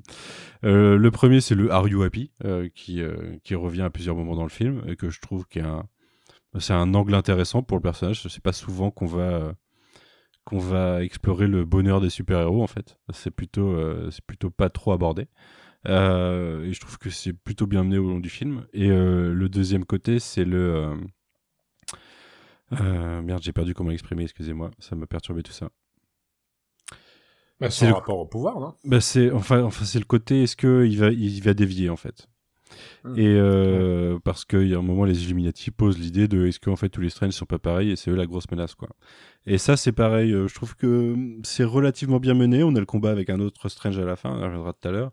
Euh, c'est exploré à travers ça, le, côté un peu euh, un peu mince. euh, hypocrite euh, dénoncé par Vanda quand lui-même utilise le Darkhold, des trucs comme ça. euh, le- L'exploration du personnage est, euh, est pas totalement lisse et du coup, euh, une nouvelle fois ça change un peu. Je suis très critique envers le MCU, désolé, mais euh, après une 20 25 films, il y a quand même euh, des formules quoi qui commencent à s'user. Et je trouve que là, le film fait bien le taf. Et deux points sur lesquels je voulais revenir. Le premier, c'est l'utilisation au début de l'autre docteur que j'avais complètement oublié du premier film. Je- euh, qui vient lui demander est-ce que euh, ce que ce qu'il a fait c'était euh, c'était nécessaire quoi? Est-ce que c'était la seule solution? Et du coup appuyer sur le côté culpabilisation du personnage quelque chose que j'attendais pas forcément que j'ai trouvé intéressant. Ah oui et j'ai retrouvé ce que je voulais dire aussi. Je m'attendais pas à ce que une un, aspect un peu qui- qui, m'a un peu énervé dans No Way Home qui était le il s'en fout des méchants et la phrase de leur, euh, leur vie vaut rien euh, par rapport à, à l'importance de leur destin au sein, de, au sein du multivers. Quoi. Et euh, c'est repris via la toute première scène et le, le Strange alternatif. C'est paraphrasé euh, ce- via, via d'autres mots, mais euh, Pour là. justifier le meurtre de Chavez. plus, Exactement. Et du coup, on sait que le personnage a déjà utilisé ces termes et ce, cette façon de penser, quoi. Donc, Ouais. euh, je m'attendais pas à ce que euh, il réutilise No Way Home de cette façon-là. Alors que la seule autre euh, référence à No Way Home, c'est une blague euh, dans le bar, enfin dans le dans le diner, en disant ouais, on a eu un truc multivers, on connaît, on a eu un truc avec Spider-Man, quoi. Et ça ça dévie directement sur une conversation du mariage.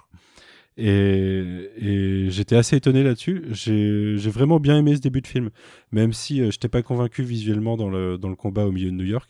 Je suis assez d'accord avec toi, euh, Clément, quand euh, le moment où il finit son verre et il saute, euh, il devient hyper stylé immédiatement. On passe d'un truc qui, qui fonctionne émotionnellement sur le personnage à il, il rentre dans son rôle de super-héros un peu arrogant et tout. Euh, surtout après, il y a Wong qui arrive et le côté arrogant continue, quoi. Euh, avec un petit peu d'humour Marvel Studio, mais bien dosé, bien dosé. Franchement, l'humour m'a pas trop dérangé dans le film. Et euh, franchement, bon début, j'étais assez agréablement surpris. Surtout qu'il y a très très peu de- d'humour de désamorçage classique MCU. Ouais, Là, ouais, ouais. c- c'est pas ce genre d'humour-là en fait. Ouais, c'est le côté plus radical du film où euh, des fois il se passe des choses, tu te dis est-ce que ça doit être drôle ou pas quoi? Bah non, parce qu'en fait euh, c'est en mode film d'horreur quoi. Donc euh, ce qui se passe c'est violent. Bah, c'est aussi ce que faisait euh, Rémi sur Spider-Man, c'est-à-dire qu'il y avait des scènes qui étaient dédiées à des, enfin qui étaient sur une tonalité humoristique et qui étaient les moments de détente, et puis après il y avait les scènes d'action, de drama qui étaient traitées premier degré, parce que ça c'est euh, juste euh, sur le scénario, moi c'est quelque chose en fait qui, qui peut-être m'a aussi, enfin ça m'a choqué dans le film en me disant est-ce que ça ça va être accepté par la, nouvelle génération de, enfin la nouvelle génération, les, les gens qui qui ont grandi avec Marvel, c'est que Marvel a toujours ce côté rigolard deuxième degré, alors que là, le film, je le trouve très, très, Oui, il très premier degré. Oui. Alors, c'est, c'est- Ouais. le personnage de, de Strange peut être, peut être second degré et cynique, mais le film ne l'est quasiment jamais. Et euh, je, je disais, je, je disais à ma compagne en, en sortant, je disais, c'est un film où à un moment, t'as une nana qui vise des âmes damnées avec un bazooka, euh, un bazooka mystique en leur disant go to hell et il y a Mhm. aucun moment où t'as un personnage qui qui lève les yeux au ciel ou qui dit oh là là la punchline de merde ou ce genre de choses non c'est hyper premier degré et ça ça ce genre de moment moi c'est c'est typique des années 90 quoi on est vraiment dans enfin 90 2000 on est dans une dans, dans- vraiment dans un truc très premier degré que, que, que- qui existe quasiment plus dans le blockbuster en général et dans les dans le MCU en particulier quoi. C'est marrant, j'ai vu euh, Morbius hier et c'est très premier degré, mais pas du tout bien. Donc c'est un contre-exemple, mais euh, mais euh, faut pas t'en vouloir parce que on pouvait pas l'attendre. Et sur, sur l'autre truc, si je peux rebondir juste ce que tu disais, parce que je trouve ça super intéressant, c'est vrai que moi, euh, j'ai j'ai pas pu m'empêcher de voir le film. Ça m'a surtout euh, marqué sur la deuxième fois. En termes de scénario, euh, d'écriture des personnages. Alors, il y, a des- y a des problèmes et il y a des choses à dire, et je pense qu'on va revenir sur le personnage de Vanda plus tard. Mais euh, je trouve que c'est super intéressant que le film, en fait, euh, fasse une écriture croisée des deux personnages. C'est-à-dire un personnage qui est profondément maléfique et qui, au début, alors bon, on, va y revenir, hein, mais en tout cas, il est euh, Vanda est profondément maléfique au début et, et, et va vers une va vers une rédemption à la fin, alors que clairement Strange est sûrement à son à une espèce d'apogée en termes de statut de super-héros, même s'il est malheureux euh, et, euh, personnellement, mais il a une sorte d'apogée, enfin de, de de il est en haut de la crête. Et en fait moi je- j'arrive j'a- je n'arrive pas à m'empêcher de penser que que Rémi enfin non pardon que, le scénariste a, fait un film qui est en fait en train de nous expliquer comment comment il bascule parce qu'on on parlera sûrement des, des scènes post génériques mais la, la première scène post générique on dirait enfin euh, va va un petit peu sur un développement étrange de la dernière scène du film. C'est-à-dire on, on dirait qu'il est corrompu et puis en fait dans la scène post générique on dirait qu'il qu'il se qu'il s'est très bien fait à cette corruption et qu'il vit avec. Et donc l'idée que le personnage euh, que le personnage par, par son arrogance est en train de- est en train de doucement tranquillement basculer. Et ça Mhm. ça m'a intéressé après je reconnais que sur l'écriture en tant que telle et sur les arcs, euh, euh, soit les moments où ils sont pris pour Vanda, soit comment c'est développé au, au sein du récit, ça peut être maladroit à certains moments. Mais en tout cas, le fait que ce soit ces deux personnages qui se croisent et avec avec quand même une qui, qui est censée être la méchante et l'autre qui est censée être le gentil, alors qu'ils utilisent exactement les mêmes méthodes euh, pour arriver à leur fin, ça j'ai trouvé que c'était effectivement un des Mhm. thèmes les, les plus intéressants du, du scénario. Mais on on... c'est intéressant ce que tu dis parce que moi, euh, ça, le, le, le shift entre la fin de la- du film et la première pause générique, à la rigueur, c'est au deuxième visionnage, ça m'a, j'ai trouvé ça plus justifié et ça m'a un peu sauvé Vanda aussi, dans le sens où il pose clairement que le Darkhold, tu l'utilises, ça te corrompt.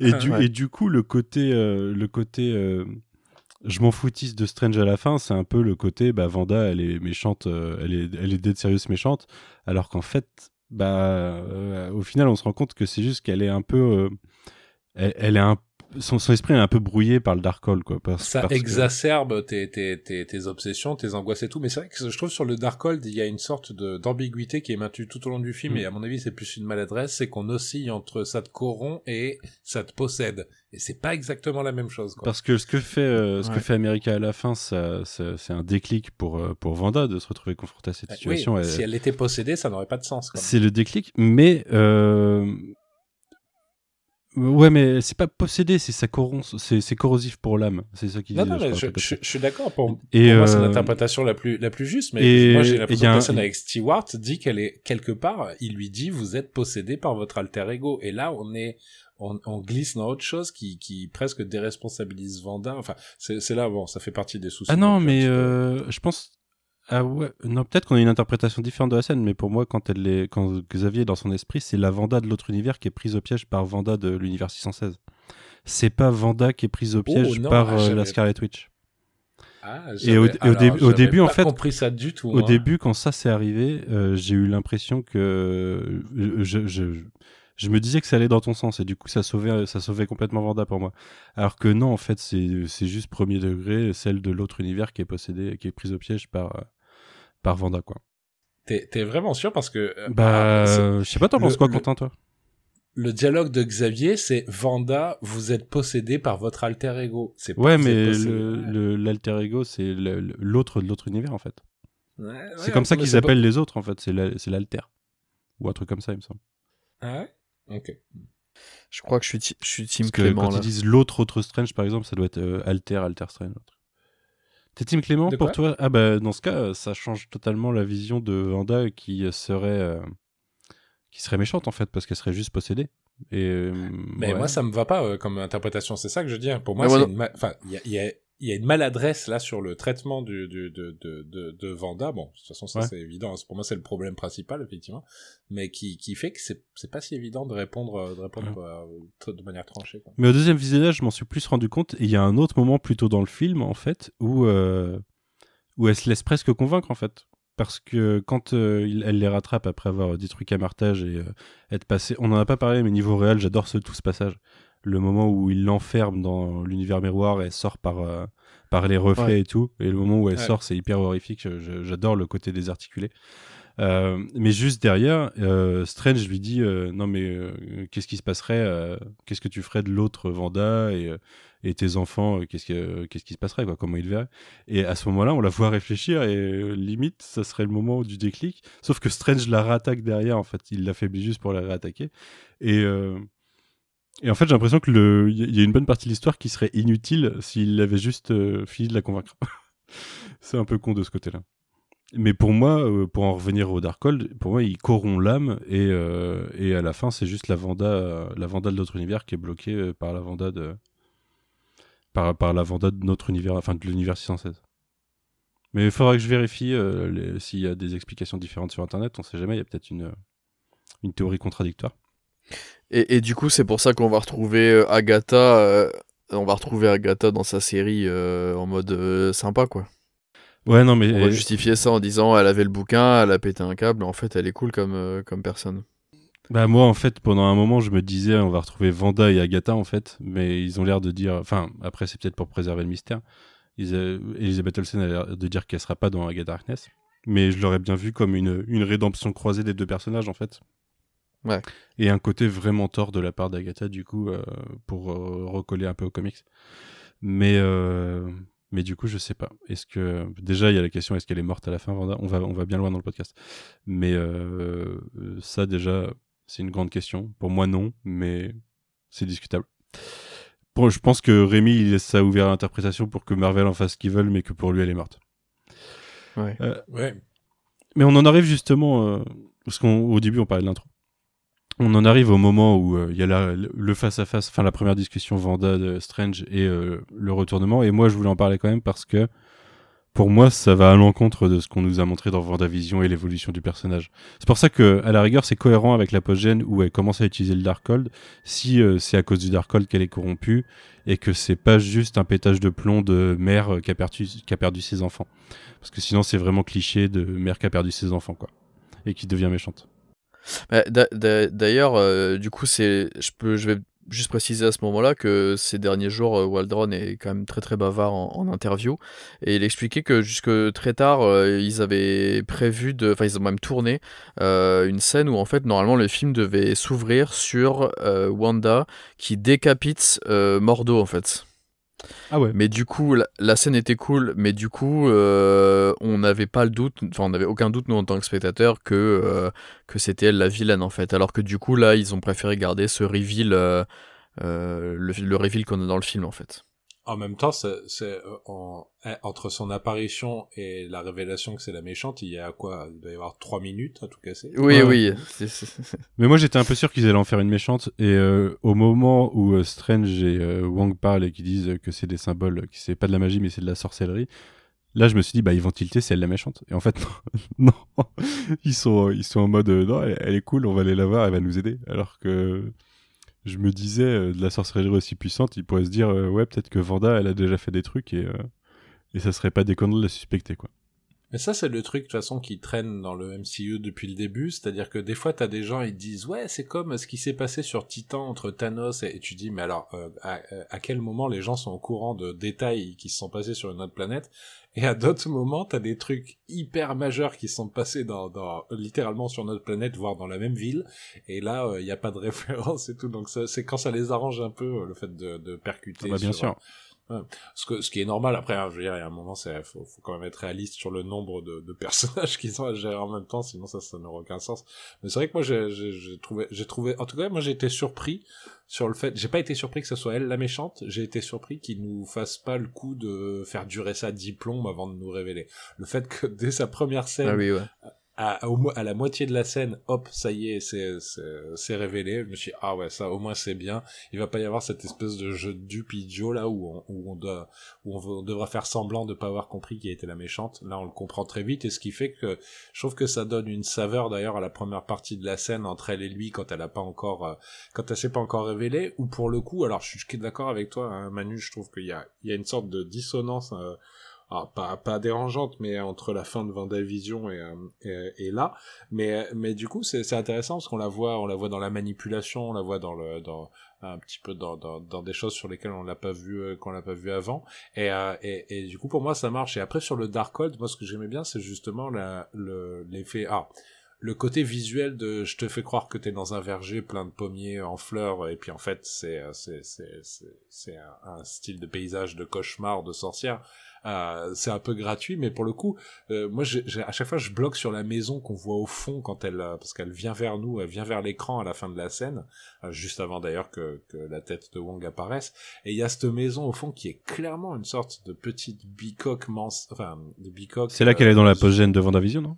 Ouais, ouais, c'est, mais, mais là, ça a vraiment un côté sorcière, quoi. Je veux dire, mais sorcière, euh, la sorcière classique de conte avec sa bicoque euh, toute, euh, toute tordue au milieu de, au milieu d'arbres qui ressemblent à des mains et qui essayent de t'attraper. Je trouvais que, pour le coup, ça, au moins, ça disait, bon, ben, elle, elle, elle est pas, enfin, encore une fois, on revient pas sur, je reviens pas sur le débat, mais elle est pas possédée, mais en tout cas, elle a, elle a basculé dans la sorcellerie à Mhm. cause du Darkhold et même tout le, tout son, l'environnement qu'elle se crée autour est clairement dans cette, euh, dans, dans, dans cette logique, quoi. Mais, mais moi, ce qui m'embête euh, à ce moment-là, c'est que, du coup, euh, par rapport à WandaVision ou pas, j'en sais rien, mais que, du coup, là, euh, c'est ses enfants, ses enfants, mais son frère, on n'en parle plus, et Vision, on n'en parle plus. Et ça, c'est super bizarre, je trouve. Euh, ça, je pense que c'est ouais c'est peut-être là pour pas faire pas multiplier les références à des trucs en disant bon bah en plus de Vendavision, il faut aller voir Age of Ultron, en plus de ça, il faut aller voir euh, euh, Endgame. C'est vrai que le film moi, il ça m'a été demandé est-ce qu'on peut le voir sans avoir vu tout le reste? Moi, j'ai enfin sur sur ce qui Faut avoir vu du globalement, film, Ouais, ce qui manque pour profiter du film, c'est Vendavision. Mais après, je pense qu'on peut passer outre les autres films, c'est Ouais. suffisamment clair. Mais, mais c'est vrai C'est marrant parce que ouais, c'est Waldron d'ailleurs, et euh, il relie pas ça à Loki d'une quelconque façon, quoi. Ouais, c'est vrai. Dans Alors tous les cas, dans WandaVision, dans WandaVision qu'il faut voir, on- il y a et Vision et son frangin. Puis même, elle aurait au moins pu mentionner le fait qu'elle soit triste pour euh, les quatre et pas que pour les enfants, en fait. Ça me, C'est ça Ouais, me ouais, non, ça, c'est un truc que je trouve un peu pété dans le film parce qu'ils ont pas fait les caméos qu'il fallait pour ça, quoi. Et du coup, il y a jamais Vision dans Regarde des univers, et il y a jamais, euh, il y a jamais euh, Pietro, ouais, en effet. Quitte à, quitte à ce qu'on ne les voit pas euh, niveau acteur, tout ça, mais au moins elle est mentionnée, parler de, de, de sa détresse aussi par rapport à eux. Enfin, il n'y a pas. Enfin, je sais pas, ça me. Et parce que Sam Raimi n'a pas- c'est- Sam Raimi n'a pas vu Vendavision, et je pense Ouais, qu'ils je ont donné des clés, mais pas tout, quoi, tout simplement. On, on, s- on sait lesquels il a pas vu. Il a pas vu Age of Ultron, a priori. Il a pas vu- Et il s'en fout probablement, hein, faut, euh, faut pas se mentir. C'est surtout qu'il se fait, il se fait une sorte de version de, je sais plus où, euh, où j'entendais ça, mais tu dis, Sam Raimi, il arrive sur un film, on lui dit, ah, au fait, on a une sorcière. Bah, bien sûr qu'il va aller sur la sorcière et que c'est le personnage qui va le plus l'intéresser. Encore une fois, moi, je, alors c'est rigolo hein, que tu l'aies pas, enfin, que tu, que t'aies nuancé ça, Manu, mais moi, je trouve que le personnage, je, je trouve que Vand, euh, pardon, que Doctor Strange euh, euh, 2 euh, me fait le même effet qu'Infinity War en, euh, dans l'idée que le, que l'antagoniste est, est est plus un protagoniste de l'histoire en fait que le protagoniste lui-même dans le sens protagoniste au sens euh, réel du terme c'est-à-dire celui qui fait avancer l'intrigue dans Infinity War c'était Thanos euh, les autres n'étaient que des obstacles sur enfin les héros n'étaient que des obstacles sur sa route. Là c'est elle, elle elle impulse tout si tu regardes même en termes d'objectif elle son objectif il est clair il est même clair jusqu'à la nausée c'est-à-dire que euh, a les, les passages où elle elle se réveille où elle dit my boys! Ouais on a compris que tu es obsédé par tes garçons ça ça, ça va.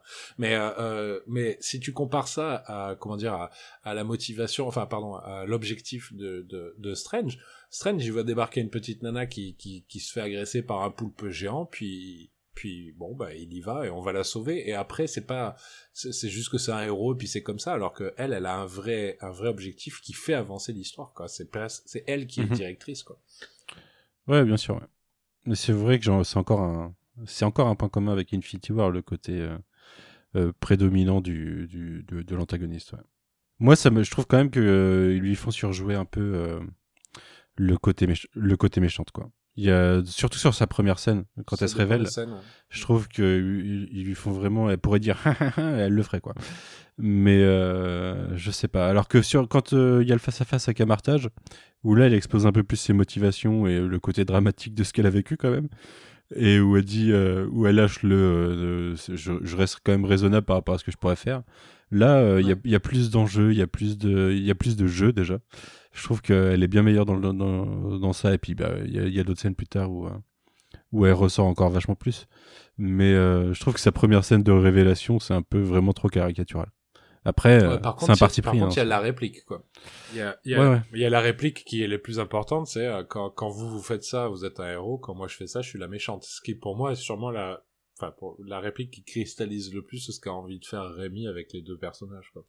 Ouais, ouais, mais il y a aussi le côté, euh, c'est un peu, euh, je trouve que c'est maladroit quand même. Ça, ça fait du personnage euh, féminin un personnage hysté- hystérique, quoi, au sens, Ah, ça, euh, au sens ça, on est littéral. Ah oui, ouais. Et Ouais, du coup, euh, du coup, ça me dérange parce que j'ai l'impression que ça veut faire, euh, ça veut poser du féminisme, alors que ça va un peu à son encontre de mon point de vue. Mais euh, je sais pas. Ah non, c'est le, c'est le trope classique de la femme débordée par son pouvoir. Ouais, ça, on l'a eu dans les X-Men, on l'a eu dans. Oui, c'est Jean Grey, c'est ouais. Ouais, je crois que c'est Ph- c'est Phobos sur Twitter qui faisait, qui faisait, un- qui faisait un petit thread sur ça. Elle, a raison. C'est vrai qu'on est sur un, sur un, un, un schéma ultra classique euh, auquel on assiste. Lui, on- il a été investi, enfin Strange a été investi de pouvoir incroyable. Il, il, il sourcille euh, quasiment jamais euh, en termes de corruption, alors que elle, dès que dès qu'elle dès qu'elle a un peu de pouvoir, elle bascule quoi. Donc c'est vrai Mm. que ça c'est ça c'est un trope effectivement très très masculin. Reste à voir euh, l'interprétation qu'il voulait faire de sa corruption par le Darkhold, et c'est peut-être euh, juste ça, mais un peu facile et pas explicité totalement. Donc, euh, je sais pas. On verra, hein, il y a toujours, euh, toujours une possibilité d'un futur pour le personnage, donc on verra. Sur quel point on enchaîne? Une scène en particulier ou quelque chose? On en est. euh, Bah, l'attaque de Camartage, vous en avez pensé quoi? Moi, je trouve que visuellement, quand c'est en mode bouclier, bah. C'est un peu en mode C'est bouclier. un peu décevant. Ouais, Ouais. c'est décevant. Moi, pour moi, ça prend son envol à partir du moment où elle... bah déjà, où- quand elle, elle commence à, à contrôler les esprits, là, il y a un petit peu plus de, il y a un peu plus d'idées. Ça, en plus, ça fait rappel à Age of Ultron. Euh, C'est peut-être pas fait exprès, mais ça fait rappel à Age of Ultron. Mieux mis en scène. hein. Et puis derrière, son, son apparition. ouais, voilà, une fois qu'elle a explosé l'entrée, euh, là, ça commence à être marrant, quoi. Ça commence à, Rémi commence à se faire plaisir dans ce qu'il peut faire avec les pouvoirs magiques. Et là, c'est là que pour moi, la réelle de Rémi elle prend son envol dans le, au, au sein du film. Avant, il y avait des trucs ça, marrants, pareil. c'était cool, mais c'est à ce moment-là qu'il commence à se faire plaisir. Pareil. En plus avec euh, avec un petit jeu sur euh, enfin on dirait qu'il fait son petit hommage au film euh, au film chinois de bataille euh, avec euh, avec pas mal de, de de petits éléments de mise en scène sur la préparation du combat, les formations de, de, de, de- les formations militaires et tout. Moi je ouais, c'est vrai que le, le la scène était la scène était sympa. ouais. Et, et c'est, enfin, je sais pas, peut-être que je me, excusez-moi, je perds mon vocabulaire aujourd'hui. Je sais pas ce qui se passe. C'est la drogue probablement. Euh, peut-être que je me méprends, voilà. Mais euh, c'est pas souvent que dans un film Marvel Studios, on a euh, autant de passages, ou surtout des passages si longs, sans, sans dialogue en fait. Sans que des gens parlent, où il se passe juste des choses, des personnages qui sont enfermés, qui essaient de s'en sortir, qui fuient.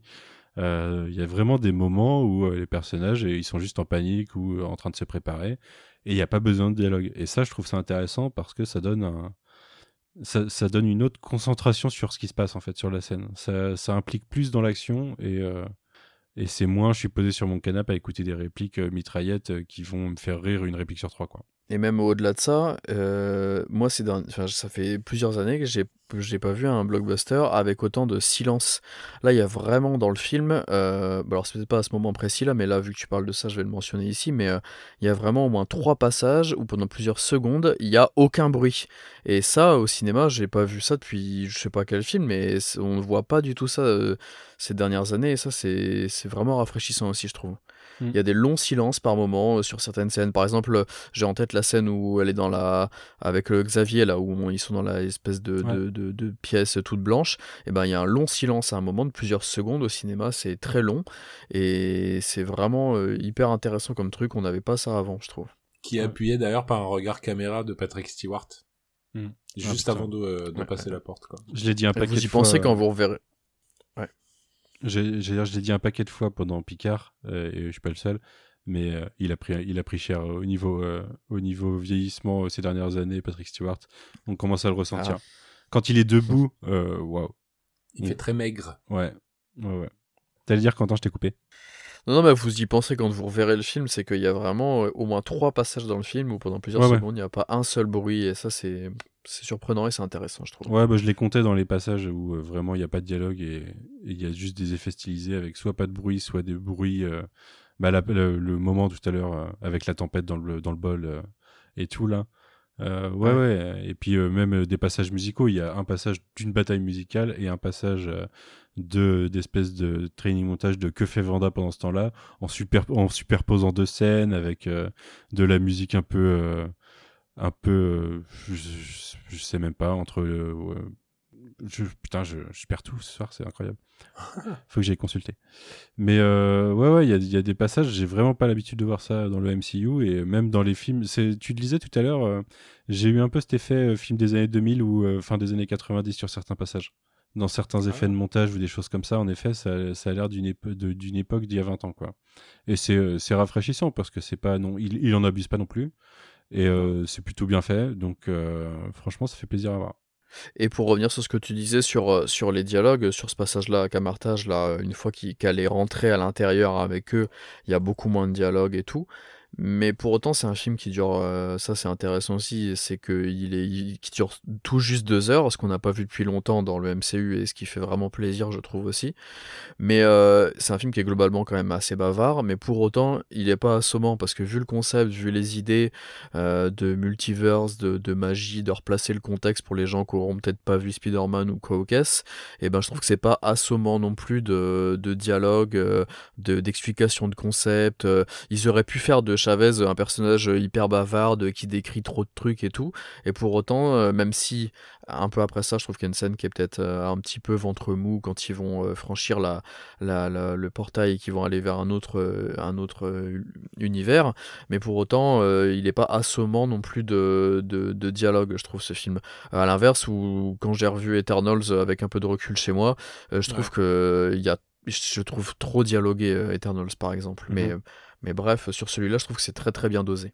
Ouais, ouais. euh, je suis pas totalement d'accord sur Eternal. Je trouve que Ah. il, il est pas mal dialogué, mais euh, mais c'est pas incohérent avec euh, ce qu'il raconte.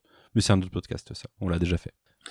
en retard, mais on l'a déjà fait. Mais surtout, surtout ouais, moi, cha- chapeau sur la fin de la scène. Enfin, tu, tu l'as déjà mentionné, mais le jeu, le jeu avec les reflets, l'œil qui s'ouvre dans la petite flaque, et puis après Mm. elle qui sort du, euh, du gong, là, c'est pareil. Hein, c'est que des trucs qu'on a déjà vus à droite à gauche, mais, euh, mais putain, ça, ça fonctionne et puis ça fait plaisir de. Ça fait plaisir. Ça, ça aurait pu, elle aurait pu juste exploser une porte et rentrer en mode badass, mais non, il, il essaye quoi. Et encore une fois, il cherche. euh, il cherche un moyen de, faire en sorte de mettre de la variété, c'est cool. Mm. Bah, je crois que dans mes passages de préférés du film, il y a, il y, a, tout ce moment-là. Il y a celui dont on a parlé tout à l'heure de quand elle va posséder l'autre Vanda, où euh, il, y a tout le côté bah, hor- horreur euh, éculée, mais qui fonctionne bien. Il y a même un petit, un regard caméra une fois qu'elle est possédée. euh, qui, euh, qui, qui fonctionne bien, c'est pas, c'est pas trop appuyé, ça fonctionne bien. Et il y a, euh, euh, c'est un autre moment avec Vanda, je crois. Oui, c'est ça. C'est euh, après qu'elle ait niqué les Illuminati, le, le mode poursuite zombie, quoi, quasiment. Où Ouais. euh, le corps euh, qu'elle a possédé, il commence à avoir pris cher. Et elle est juste en mode euh, berserk. euh, Je poursuis, je poursuis mes cibles. Et euh, elle a un pouvoir incommensurable, mais elle est juste à les poursuivre et acheter des, des trucs euh, comme avec une baguette, comme, comme Voldemort avec sa baguette magique quand il s'énerve contre Harry. Mais euh, mais en mode un peu plus vénère, quoi, un peu plus un peu plus violent et un peu plus horreur. Et euh, ouais, je pense que c'est bah, trois passages avec Vanda et c'est mes trois passages préférés. Mais euh, alors que j'aime pas le traitement du personnage, c'est étonnant. Mais c'est sur sur elle qui joue le plus de sa réelle. Ça plus euh, le Strange possédé à la fin, où où j'adore aussi le que- ce qu'ils en ont fait quoi. Après, il y a le, y a, y a donc l'incursion, enfin la, la, la scène où ils, ils font un, un trip, un trip multiversiel. Mhm.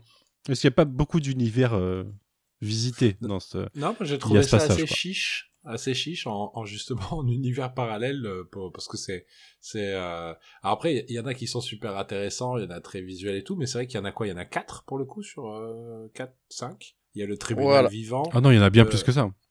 À la fin, il y en a plus que ça. hein. Je pense qu'il y en a une bonne, ah oui, une bonne vrai que ça s'accélère à la fin ouais. mais il y a le tribunal vivant il y a euh, l'ère jurassique là enfin le genre Il y a les dinosaures, il y a l'animé, il y a la peinture, il y a celui dans lequel ils atterrissent. euh, Il y a et puis il y en a au moins 4-5 euh, pas trop définissables, mais qu'on Ah, voit au passage. Apparemment, euh, apparemment, il y a un des derniers euh, qui, est, qui semble être quelque chose d'assez volcanique là, euh, qui serait, euh, à vérifier, attention, hein, mais euh, qui serait euh, Mustafar. Ouais, mais ils ont déjà fait ça dans What If en fait, je crois. Bah, parce que justement, en fait, dans What If, ouais, on voyait Mustafar à un moment et euh, ça, c'est acté dans les, dans les concept art et tout ça. Et apparemment, c'est exactement le, la même chose qu'on voit dans le, dans, dans le passage de What If, ouais. Bah, ça n'est que ma théorie du coup. Parce qu'ils peuvent pas Qui faire un Secret Wars où il n'y a plus qu'un univers à la fin. Si dans le multivers, il y, a- il y a Star Wars. Ah, si, si c'est un clin d'œil, c'est rigolo. Si, si ça devient sérieux, moi j'arrête le MCU à tout jamais. C'est- qu'un clin d'œil. Ouais, hein, c'est clairement qu'un clin d'œil. Mais c'est pareil sur What If, ils avaient déjà dit, c'était juste pour, euh, pour le fun quoi. Ouais. Mais euh, moi, tant que, ça, tant que ça reste au fun et qu'il n'y a pas euh, Kevin Feige qui se dit euh, des dollars dans les yeux, allez, j'y vais, ça me va très bien. Mais, euh, mais euh, j'ai pas envie qu'on ait euh, ce, que, ce que Patton Oswalt euh, prophétisait dans Parks and Recreation, le crossover euh, Disney. Bah, Thanos est mort, mais il y en aura un autre dans le multivers. Donc, euh, crossover euh, Star Wars Marvel Studios, je suis pas prêt. Mais euh, c'est peut-être un peu. euh, ils auraient peut-être pu en montrer plus, mais d'un autre côté, euh, je préfère me dire gagne du que là, on en a vu que, que quelques-uns, et puis que c'est sympa, et puis qu'ils en aient pas fait trop. Ça aurait pu tout de suite tomber dans des délires. je J'avais pas envie de voir Deadpool à ce moment-là, ou que sais-je, ou. Ça aurait pu être la porte ouverte à un peu du n'importe quoi, et je trouve que ça reste euh, simple et efficace comme c'est en fait. Ouais, moi, je, je pense que si ça avait été un tout petit. Alors, c'est pas d'en montrer plus, c'est de, c'est peut-être de les faire interagir un tout petit peu plus. Enfin, si c'était, euh, plutôt que de chuter, de chuter ralenti, si, s'ils les traversaient de manière, de manière plus, un tout petit peu plus longue. C'est vrai que j'ai trouvé que là, c'était vraiment, c'est, comment on dit, des glimpses, enfin, des aperçus Mhm. de, de, de, de très furtifs. Euh, et, et bon, putain, ils ont un mec qui sait faire ça. Dire, on a, il y a des épisodes de Rick et Morty où les, où ils passent d'un univers à l'autre, où tu restes 5 secondes et hop, tu passes à autre chose. Souvent d'ailleurs dans les courses poursuites. Et comme c'est un film qui est une course poursuite, je me disais bah ça, ça pourrait avoir du sens. Là, c'est vrai que c'est, tu sais, ça, ça, ça tapate. Alors je sais pas, je crois que c'est euh, Vesper dans le, dans, euh, dans le podcast. Euh, First Sprint, euh, First Sprint qui disait, on nous montre Big des, Up, euh, des- très des- bon podcast. Ouais, ouais, ouais, très, très chouette. En plus, il y a, y a, y a Robert, euh, Robert Ospian dedans qui a, qui a des, un avis euh, hyper intéressant. Et il y a Yerim qui est extrêmement drôle.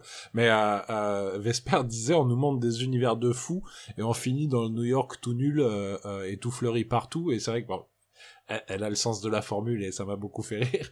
Mais elle est pas très loin de la vérité. C'est vrai qu'il y a un côté presque déceptif entre le, le côté what the fuck de certains univers, notamment alors moi le tribunal vivant, euh, ça me rend, ça me rend fou parce que c'est c'est un personnage, enfin c'est un personnage, c'est c'est une cosmogonie, euh, la cosmogonie des dieux, des dieux Marvel, enfin des dieux, des entités, euh, des entités. Il y, avait, il y avait déjà une statue du tribunal vivant dans Loki, non? Il me semble Dans- que- dans Loki, ouais. On, la voyait, ouais, ouais. Mais euh, c'est Ça vrai que là, euh, euh, ouais, j'ai, j'ai, j'ai capoté, comme disent les Québécois, et, euh, et, euh, et c'est vrai que derrière, on a, on a cet univers qui est, qui est, bon, soyons honnêtes, qui est pas ouf. Je parle l'univers en tant que tel. Hein. Bon voilà, effectivement, c'est c'est chez nous avec euh, avec des fleurs au balcon et des gens qui ont des redingotes et des et des chapeaux gris quoi. C'est pas. c'est Et il pas traverse le- au rouge au lieu du, du vert. Oui, voilà. Ouais, c'est pas la folie en termes de en termes de concept quoi. Donc euh, donc c'est vrai que ça c'était un tout petit peu tout petit peu une déception. Peut-être que j'aurais mieux accepté l'univers dans lequel on passe du temps et qui par définition doit être pas trop pas trop n'importe quoi. Si on avait eu, je dis pas grand chose hein, mais vraiment quelques pas plus d'univers mais quelques secondes pour les pour les traverser. Je dis même pas de les explorer mais les traverser quoi. N'empêche, moi j'ai eu peur quand mais- ils sont arrivés dans cet univers. J'ai directement visualisé supérieur à Iron Man. Je me suis dit non, non, non. Et je l'ai pas eu, j'étais content. Ah oui, c'est vrai qu'il y avait cette rumeur aussi.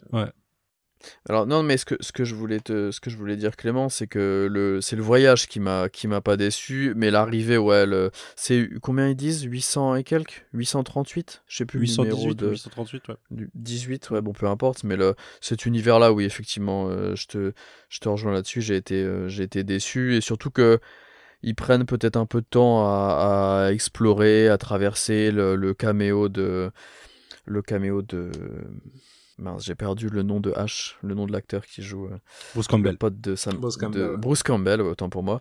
Euh, tout ça, je, pff, je, je me demande si euh, on n'aurait pas pu quasiment tomber tout de suite sur, euh, sur Mordo, en fait, euh, beaucoup plus rapidement que, que ça. On l'explore pour pas grand chose, cette, euh, cet univers euh, moche et pas très créatif, effectivement. Bah, fallait, fallait qu'il casse Bruce Ouais. Campbell, mais après, euh, si, parce qu'il y a deux scènes clés avant qu'il croise Mordo, il y a les souvenirs des deux.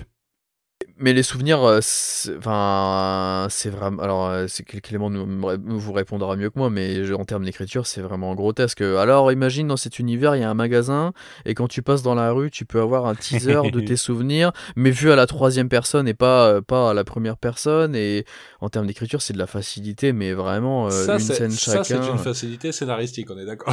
Ah putain, mais c'était vraiment quand même. Surtout qu'il y avait, je pense, dans le film, d'autres moyens, d'autres façons d'intégrer ces deux flashbacks-là euh, un peu différemment. Euh, en plus, c'est c'est joli, hein. Euh, les, les deux, la façon dont après ils en discutent très rapidement ensemble. Le- les, les deux scènes sont vraiment pas bêtes. Même si en tant que fan d'America. Chavez, j'ai- c'est l'exécution, c'est ça. En tant que fan d'America Chavez, je suis quoi, un peu surpris de, la, que- de la façon dont c'est représenté, mais ouais, pardon. Je, je, il y, a, il y a un truc avec les souvenirs, c'est que, alors je vais chercher très loin, mais vraiment extrêmement loin. C'est que ça, pour moi, c'est un, un côté dystopique en fait cette machine. C'est d'où que c'est hyper intrusif et c'est- ça te demande pas ton avis, ça te balance des souvenirs comme ça aux yeux du monde. C'est super intrusif. Pour moi, ça, ça apporte un côté dystopique que je trouve cohérent avec les super héros qu'ils ont en fait. Déjà les Illuminati, les avoir fait dans un autre univers, ça évite d'utiliser des personnages, de rendre des personnages connards dans, notre, dans, dans l'univers 616. Euh, et, euh, et je trouve que c'est une fausse utopie en fait ce monde. euh, les, les, le- les personnages, les super-héros sont un peu pourris quoi. Ils ont l'air de, de- d'être euh, De vrai dans l'ombre. Ouais, voilà, de vrai dans l'ombre. euh, bah, le, le côté, le côté sombre des Illuminati dans les comics, mais qui s'intègre au reste de l'univers, euh, qui sont justifiés par des, décennies d'histoire et qui, sont, qui ont un impact sur la continuité. Là, ils font ça dans un autre univers, donc c'est un peu facile pour moi. Mais, euh, mais du coup, je trouvais c'est cohérent en fait. Je vais peut-être chercher loin dans le- dans l'idée qu'ils voulaient placer de la dystopie comme ça, mais comme pour moi la machine est dystopique, je trouve ça, je trouve ça assez cohérent avec le reste. Ouais, c'est vrai. Ouais, ça, ça, ça pourrait se lire comme ça. Après, moi, c'est, c'est, c'est cette scène où il y a quand même une réplique que je trouve super drôle où America Chavez dit euh, euh, non mais ici on paye pas. D'ailleurs, c'est super bizarre que dans votre monde euh, vous soyez obligé de payer votre bouffe et tout. Et je trouve que c'est il y a un petit. euh, c'est, c'est- Et au c'est final, un il petit- paye. Un petit clin d'œil. Mais finalement, oui, il paye. Parce que c'est des super héros pourris dans cet univers et que ils aiment l'argent. Ouais, bah, c'est la petite réplique facile, mais d'un produit Disney quand même. Donc euh, Ouais, ouais, ouais. Mais c'est toujours, moi, ça, ça me fait toujours rire, hein, de voir, euh, de voir le, je, je me berce pas d'illusions. Je sais que le système digère même sa propre critique, mais, euh, mais, euh, mais ça me fait toujours rire de voir un truc qui est quand même profondément, pas anarchiste, mais très altermondialiste. Non, mais en vrai, la situation naturelle de l'homme, c'est de vivre sans argent, et nous, c'est une erreur qu'on, qu'on, qu'on en est, quoi. Ça, c'est rigolo, quoi. Mm. Après, c'est un Bah, clin il- d'œil. Il- Il est, très très euh, Rick et Morty aussi ce passage je trouve aussi bien le, le magasin de souvenirs que le Les là, cette, euh, que les, les, les boules de pizza que ce que Mhm. la blague que tu viens de citer tout ça tout ça ça fait très Rick et Morty je trouve dans l'écriture et je viens de vérifier c'est bien 838 Ça aurait été bizarre euh, que ce soit 600, 818 parce que c'était pile poil 202 de plus, ça m'aurait perturbé. Ah mais c'est pile poil 822, euh, 222 de plus. Hmm. Encore plus perturbant. à moins que ce soit de la flemme pure euh, de, de quelqu'un à un moment, mais euh, j'aime beaucoup les chiffres, sachez-le, donc je cherche des significations des fois. Euh, ouais, du coup, euh, bah, passage dans ce, dans ce nouvel univers où plus tard on va rencontrer les Illuminati, mais ça passe par Mordo. Il y a par contre un truc qui, qui vient faire écho à ce dont je parlais tout à l'heure de est-ce que c'était la seule solution que qu'a utilisé Strange? Parce que là il se retrouve face à un monde où on lui dit que Strange s'est sacrifié pour battre Thanos et du coup euh, euh, théoriquement il y avait peut-être une autre solution et peut-être que ce qu'il a fait subir au monde bah c'était pas utile quoi. Ah, mais ça c'est rude, euh, je trouve. C'est, alors, je sais pas si c'est volontairement pour faire passer les Illuminati pour quand même des gens avec une moralité très questionnable, ou si c'est juste une maladresse d'écriture. Mais tu te dis, enfin, il, il a réussi à se débarrasser de Thanos, mais en, euh, au prix d'un d'un multivers. Et les Illuminati, bon, en même temps, c'est très fidèle à, à leur fonctionnement comme dans le comic, c'est-à-dire ils décident entre eux, euh, bah, littéralement, de, de, de l'exécuter euh, à la fin du combat, puisqu'on voit que le flashback euh, clairement nous laisse penser que le combat vient de... Enfin, euh, j'avais pas vu la première fois qu'on voit la dépouille de Thanos avec son épée plantée dans Ah la ouais, poitrine. ouais, euh, si, si, ouais. euh, J'avoue ouais. que j'étais j'étais tellement concentré sur la tête du, du de l'alter euh, Strange que j'avais même pas vu ça la première fois. Enfin bref, et, et ouais, j'ai- trouvé ça presque euh, euh, plus euh, révélateur de ce que sont les Illuminati que de ce qu'était ce Strange a priori quoi. Ouais. Après, en plus, c'est mais par- je trouve ça euh, ambigu moralement parce que le personnage de Ah ouais, Christine très. est euh, montré comme euh, un bon personnage alors qu'elle est totalement consciente de ce que font les Illuminati Ouais. et, de, et du fait qu'ils ont tué Strange et de leur fonctionnement quoi. Je trouve ça, euh, je trouve ça ambigu sur son personnage à elle. Je m'attendais pas en fait à ce que la Christine qu'on suive, ça soit une Christine du multivers et c'est pas plus bête parce que ça donnait euh, en début de film une conclusion à l'autre personnage, à l'autre Christine, euh, ce qui permet de s'en débarrasser techniquement euh, de façon assez propre tout en gardant le personnage d'une autre façon dans le film. Je trouvais ça assez intelligent. Je m'attendais pas à ça mais j'ai trouvé ça pas mal. Mais ça enlève pas que c'est un personnage qui nous est présenté tout pipou, euh, je t'aime bien et euh, et euh, ça aurait pu être pas mal si on avait pu quand même vivre autre chose, mais non. Et c'est quand même une meuf qui bosse pour une organisation qui euh, hésite pas à tuer quand il faut. quoi. Mhm. Ouais. Mais j'ai- j'ai- moi, c'est un des trucs que j'ai eu le plus de mal à fixer. C'est-à-dire, est-ce qu'ils veulent les faire passer vraiment pour des héros ou est-ce qu'ils veulent les faire passer pour des, pour, Ouais. pour, pour des gens très questionnables au niveau de leur moralité? Moi, je trouve qu'ils le passent pour des gens très questionnables. Ouais, mais est-ce que est-ce que c'est pas notre lecture aussi de, de ce qu'on connaît des Illuminati en comics qui nous drive un peu sur ça? Parce que c'est quand tu regardes le film, enfin c'est moi je, suis toujours intéressé à voir le retour des gens qui sont pas lecteurs de comics et encore moins fans de MCU et euh, et, et c'est pas tant l'interprétation que les gens en ont hein, c'est euh, euh, pour eux c'est vraiment euh, c'est euh, je sais plus je sais plus qui c'est c'est c'est une sorte de ligue de justice quoi. Enfin euh, trouvais drôle que ce soit ça plutôt que Avengers qui soit utilisé comme comme comparaison mais euh, Mhm. mais euh, mais mais j'ai l'impression que chez le grand public c'était c'est des gentils et euh, et que à la limite le seul qui est qui est un peu rongé par la jalousie c'est Mordo même si ça bon ça c'est un autre problème scénaristique hein mais ça c'est pas le problème du film c'est le problème du MCU c'est-à-dire qu'on te parle de trucs qui encore une fois se sont passés hors champ euh, et, et donc la fameuse inimitié euh, euh, entre lui et Mordo et le fait qu'il ait tenté de l'assassiner pendant euh, depuis des années, tu dis bah oui mais moi Mhm. j'ai jamais assisté à ça. Quoi. Ouais, ouais, j'ai trouvé ça un Ouais. peu. euh, Ok, d'accord. Il s'est passé ça, quoi. C'est Ouais, c'est ça. La, la post-gène du 2, c'est une, une, une phrase de référence de ça s'est passé dans le, dans le, enfin de la projet du premier plutôt. C'est une Ça phrase de sera, dans la référence. de- sé- ça sera dans la série Mordo.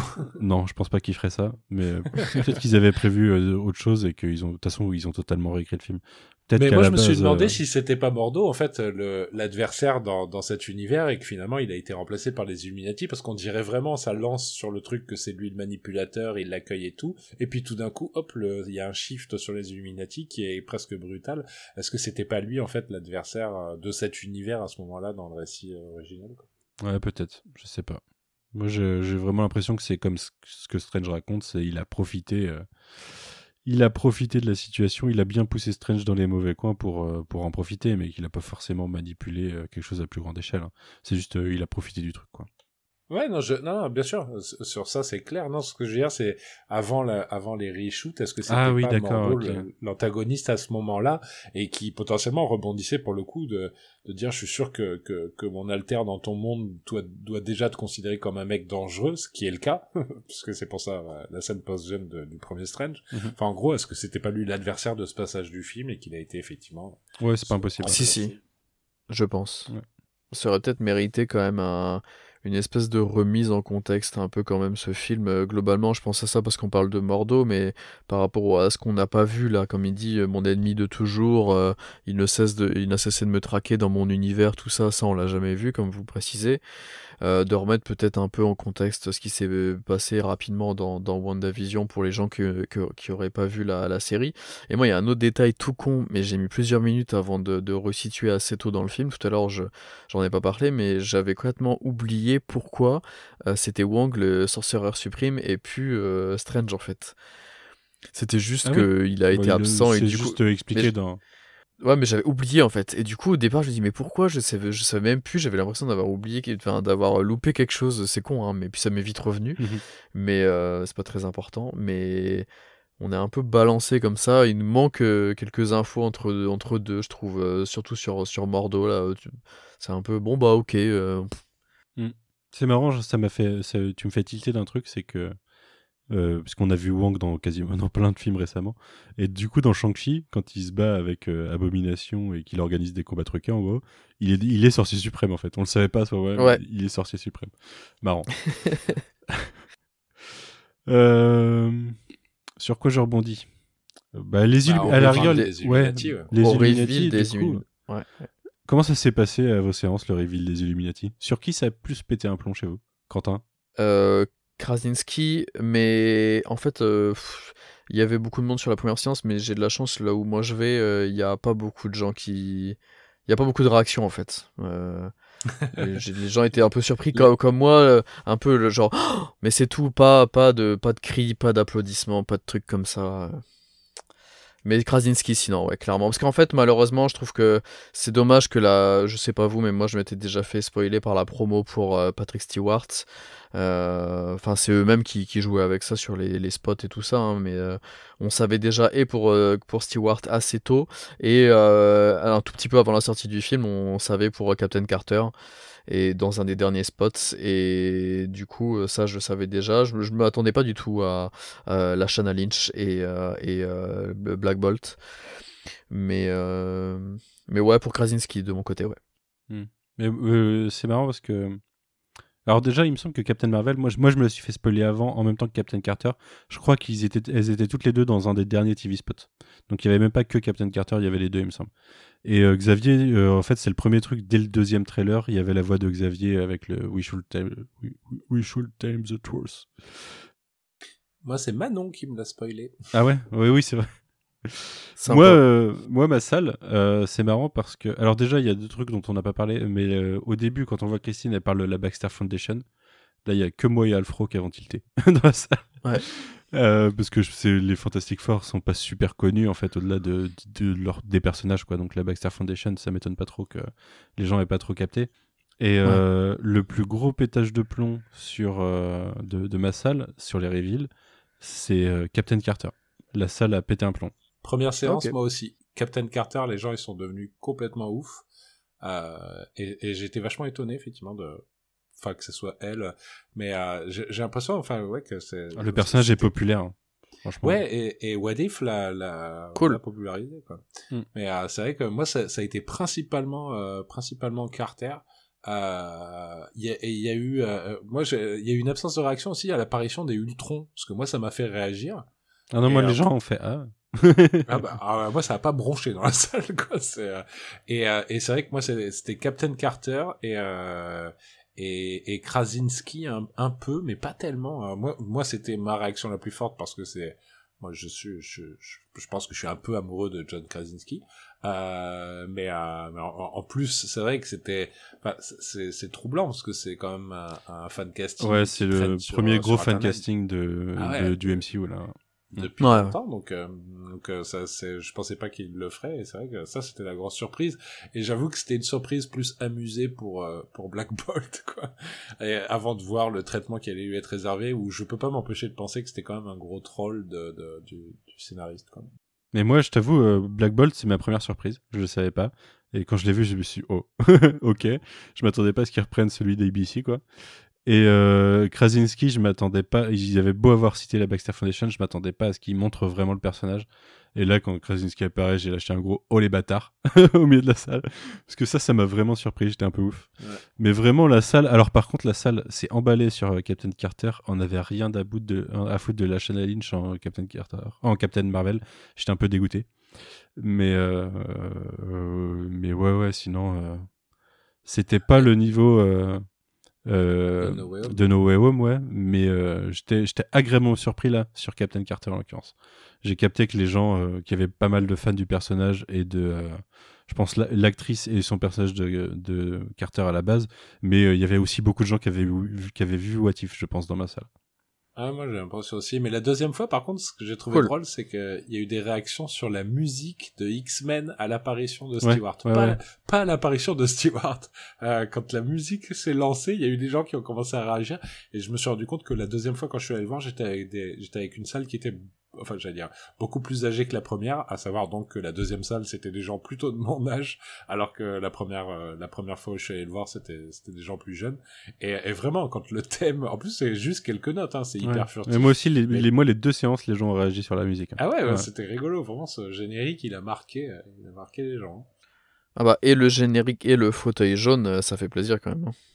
Ouais, il il passe moins bien en live hein, quand même. Après, hein, c'est marrant parce que du coup, pour Oh. rebondir sur le fait qu'on voit pas beaucoup d'univers, par contre, ça canonise plein d'univers d'un coup. En disant, puisque ces personnages-là existent dans cet univers-là, euh, le personnage de Black Ball, tu sais que c'était pas celui-là, et tu sais qu'il est clairement pas dans le MCU de base sur la Terre 616, donc tu peux te dire, bah ok, la série Inhumans, c'était un univers parallèle, et puis c'est tout, comme, Net- comme Netflix, comme euh, et du coup, ça justifie Ouais, ouais. que Darede- Daredevil et le Caïd, par exemple, dans le MCU, c'est les mêmes acteurs, mais c'est pas exactement les mêmes tout se justifie et tout se tout s'accepte comme ça en fait. Ça canonise plein de choses en disant ok c'est dans le multivers, pas forcément dans la même réalité exactement, il y a des variations, des choses comme ça et puis voilà. Par contre, clairement, pour Krasinski, euh, si jamais ils veulent caster, ils se, ils se sont coincés eux-mêmes, si jamais ils veulent caster quelqu'un d'autre pour l'univers, euh, donc qui maintenant euh, apparemment est le 616, euh, ils sont foutus parce que les gens vont leur sauter dessus en disant ils bah pourraient, non, il la dernière risque fois, un- mais il pourrait. risque un Ils pourraient, bah oui, techniquement, parce qu'ils peuvent faire ce qu'ils veulent. Mais ils risquent, c'est ça. Ils ramener risquent. un des deux qui existe. hein. Mais euh, vous avez vu passer la news que, que bah oui euh, que, que Océane avait avait transmis, c'était censé être Daniel Craig normalement qui devait faire Reed Richards, mais alors vraiment là j'aurais là, là, j'aurais j'aurais bloqué parce que c'est Pour- pourquoi pas après? Franchement, moi, Daniel Craig, il est fort. comme je disais, comme je disais sur en MP, je trouve que il y a une il y a une chaleur dans Reed Richards qui en plus pour moi est trompeuse parce que c'est un personnage dont j'aime bien les les bascules du côté euh, du côté obscur. C'est je trouve c'est un petit peu ce qui ce qui rattrape le côté justement trop euh, trop gentil, trop bon enfant de, de, de- du, du perso des, des, des FF. Et c'est vrai que je trouve que euh, Daniel Craig a pas du tout, enfin, Daniel Craig, il fait pas sympathique, il fait pas chaleureux, il fait pas, il fait Ouais. badass, il fait, il a la mâchoire, euh, la mâchoire fermée et tout ça. Alors que Krasinski, immédiatement, entre The Office, euh, le côté gentil papa, euh, le gros nez, la bonne bouille euh, et tout, tu- il y a un côté sympathique chez le perso qui marche super bien, quoi. Ah bah puis euh, comme pour euh, à l'époque avec Samuel. Jackson et, et Nick Fury euh, qui était d'abord apparu en comics, on a déjà eu Krasinski en Reed Richards dans les comics. Euh, de par euh, Russell Dotterman, c'était entre autres sur euh, War of the Realms euh, où il était déjà dessiné avec la tête de Krasinski. Après ça n'empêchait pas, ça voulait pas dire que, mais c'est marrant de voir que, que, que Marvel essaie de faire ça ces, ces dernières années. On avait Ouais. eu Cassel en, on avait eu Cassel aussi. euh, Enfin bref. Et Vincent Cassel en Reed Richards? Non, non, non. euh, Ah. Il y a quelques années, sur une série Iron Man, il y avait eu, euh, il y avait eu Cassel qui, est- qui était dessiné pour le méchant. C'était Greg Land Ah, ou pas. Parce que Greg Land, il prend des photos de, de gens connus et puis il est. Il est Euh, il non, est je calque, crois quoi. pas. Je, je retrouverai. Greg je, Land, je Greg. Land a fait du Iron Man. Je me souviens d'un dans, dans Ultimate euh, Fantastic Four, il y a du euh, Neil McDo à un moment qui joue le père de Reed Richards justement. T'allais dire Clément? Non, je- c'est pas, c'est pas ce dessinateur qui, qui calque euh, surtout des actrices porno. si, euh, si, si, c'est Greg Land. Ouais, c'est ça. Ouais, hein. ouais. Ouais, il est Non, non. horrible. Oui, il est horrible. ouais. Moi, c'est moi, moi c'était Deodato. Ah d'accord. Vous pourrez retaper. euh, euh, C'était en Docteur Fatalis. Vous pourrez taper Iron Man Vincent Cassel. Vous trouverez les dessins de Deodato pour Ah, Docteur. Doom. Enfin bref. Moi, par contre, ce qui m'a fait le plus péter les plombs, du coup, c'est pas les reveals des persos, c'est quand Reed Richards a commencé à parler des incursions. Et, euh, du coup, c'est euh, bah, là, c'est justifié différemment de, de- des comics. C'est euh, quand il y a trop de voyages entre deux dimensions, on va dire, il commence à y avoir deux incursions, enfin des incursions. Et Strange en a provoqué une d'ailleurs. Et pour moi, c'est là que ça s'attise Secret Wars, quoi. Parce que pour moi, à long terme, ils vont peut-être se servir de ça pour euh, faire fusionner des univers et ramener des persos d'un peu partout. Avec un Kang qui jouerait le rôle de, que Fatalis a dans les comics, a priori. Peut-être, ouais. C'est vrai qu'il y a, avoir y Ah, y a. Kang dans cette histoire. D'ailleurs, euh, je, dis- je le disais tout à l'heure, mais pas trop de lien entre Loki et Doctor Strange. Moi, je me suis dit, bah, il y a la statue du tribunal vivant, mais à la rigueur, ça reste un, un clin d'œil, quoi. Moi, je me sûr. posais la question de si l'endroit où était le Book of Wishanti, c'était pas. euh, Parce qu'ils disent que c'est un truc entre les univers, entre la une- un bout de fabrique entre les univers. Et je me demandais si ça- Ouais. ça correspondait pas à ce qu'on voit, à ce qu'il y a à la fin du temps dans Loki, du coup, qui est un- une sorte de dépotoir d'anciens univers, quoi. Là, elle dit c'est c'est l'espace entre les dimensions, alors que le château de Kang est à la fin de toute, À la fin du de temps, toute ouais. timeline. hein, Ouais, c'est ça. c'est c'est un peu Je, pense que c'est autre chose. ouais. C'est dommage, ça fait deux lieux un peu, si, un peu similaires euh, à travers deux œuvres écrites par le même mec. C'est vrai. Je sais pas. Peut-être qu'il fera un lien plus tard, euh, je sais pas. Mais c'est vrai que, d'ailleurs, euh, c'est marrant parce que là, on explore le multivers depuis un moment. Mais techniquement, Loki nous a dit que le multivers avait existé, avait disparu et est recréé, euh, spoiler alert, à la fin de Loki saison 1, en laissant sur un cliffhanger pour la saison 2 d'ailleurs. Mais du coup, on évolue dans un multivers qui, d'un point de vue... alors qui ça fonctionne rétroactivement, c'est-à-dire quand les univers ont été recréés dans Loki, ils ont, ils ont toujours existé à ce moment-là. Euh, Mais C'est un, jeune mais multivers. c'est un jeune multivers, ouais. et il s'est Mhm. passé plein de choses, c'est assez marrant. Et il y a quand même euh, un délire d'incursion qui commence, quoi. Mhm. Ouais, ça se trouve, euh, Waldron peut faire un lien avec euh, Loki saison 2, c'est pas impossible qu'il y ait un rattrapage de certaines idées là-dedans, quoi. Ouais, mais Waldron n'est pas sur Loki saison 2. Ah, C'est ah, vrai pas- Ah merde, c'est qui Non, il est Ouais, pas, ouais, il est occupé sur un film Star Wars en ce moment. le, film, le film Star Wars de Feige. Et du coup, euh, Loki saison 2, c'est déjà écrit, mais c'est pas du tout par lui. D'accord. Ah putain, c'est un peu décevant. Parce qu'elle était bien la Ce qui est un peu décevant. C'est ça. Pour moi, c'est la série qui se tient le plus pour l'instant. Dommage. Et, et- et sinon, pour revenir sur les, les différents caméos, euh, sur l'idée globale de, de- de tout ça au milieu du film, euh, étrangement, j'étais le premier à, à taper sur, sur les caméos de, de Spider-Man parce que ça, ça sert pas à grand chose. Et là, euh, étrangement, j'avoue que je me suis vraiment pris au, au, jeu. euh, en plus, je, suis vraiment pas du genre à, à, fan-caster comme ça des, des gens, mais forcément que Krasinski, Henry Richards, ça me faisait kiffer comme tout le monde, euh, et que j'aimerais j'aimerais tant qu'à faire voir Emily Blunt euh, en, en- en Madame Richards, hein, forcément, mais euh, là je trouve que c'était bienvenu quand même, même si j'ai eu très peur hein, sur ce passage du film, j'étais à la fois super super content, euh, même de retrouver Xavier et tout ça, mais euh, même, même la, la Shanna Lynch, je trouvais ça vraiment chouette de, de, de la voir et de les voir en action comme ça, ça marchait, ça marchait vraiment bien. Et d'un autre côté, je me suis dit, mais où on va avec ça? Et le fait qu'il soit tout de suite tué, alors forcément, je souriais en me disant, voilà, comme tout à l'heure, Clément le précisait, je pensais à Rick et Morty. Et d'un côté, je me suis dit, ouais, mais du coup, c'est bien, ça a vraiment. j'ai l'impression, et vous, vous allez peut-être me, me, contredire, mais j'ai l'impression que ça a vraiment servi le. Le, le, propos à ce moment-là, surtout que on nous, on nous explique quand même depuis quand même quelques temps que, que Wanda c'est vraiment euh, un- une héroïne très très très puissante et là, le fait qu'elle puisse tous les tuer comme ça si facilement, euh, il y a vraiment de l'enjeu qui se pose d'un coup parce qu'on sait très bien qu'à ce moment-là du film, Strange va pas mourir ou Chavez, elles vont pas mourir, à- ils vont pas mourir à, à ce moment-là. Et euh, j'ai trouvé ça très une très très bonne idée. Alors même si, encore une fois, euh, par rapport à ce que j'expliquais tout à l'heure, euh, je me dis que ce, ce- ce- cette idée de tuer des gens, des- d'autres héros qui viennent de, de- d'autres univers comme ça en plein milieu de ton film, tu peux pas le réutiliser 36 fois. Ils pourront plus le refaire dans dans d'autres films prochainement. Mais de l'avoir fait là, à ce moment-là, de cette façon-là, je trouve ça quand même très intelligent.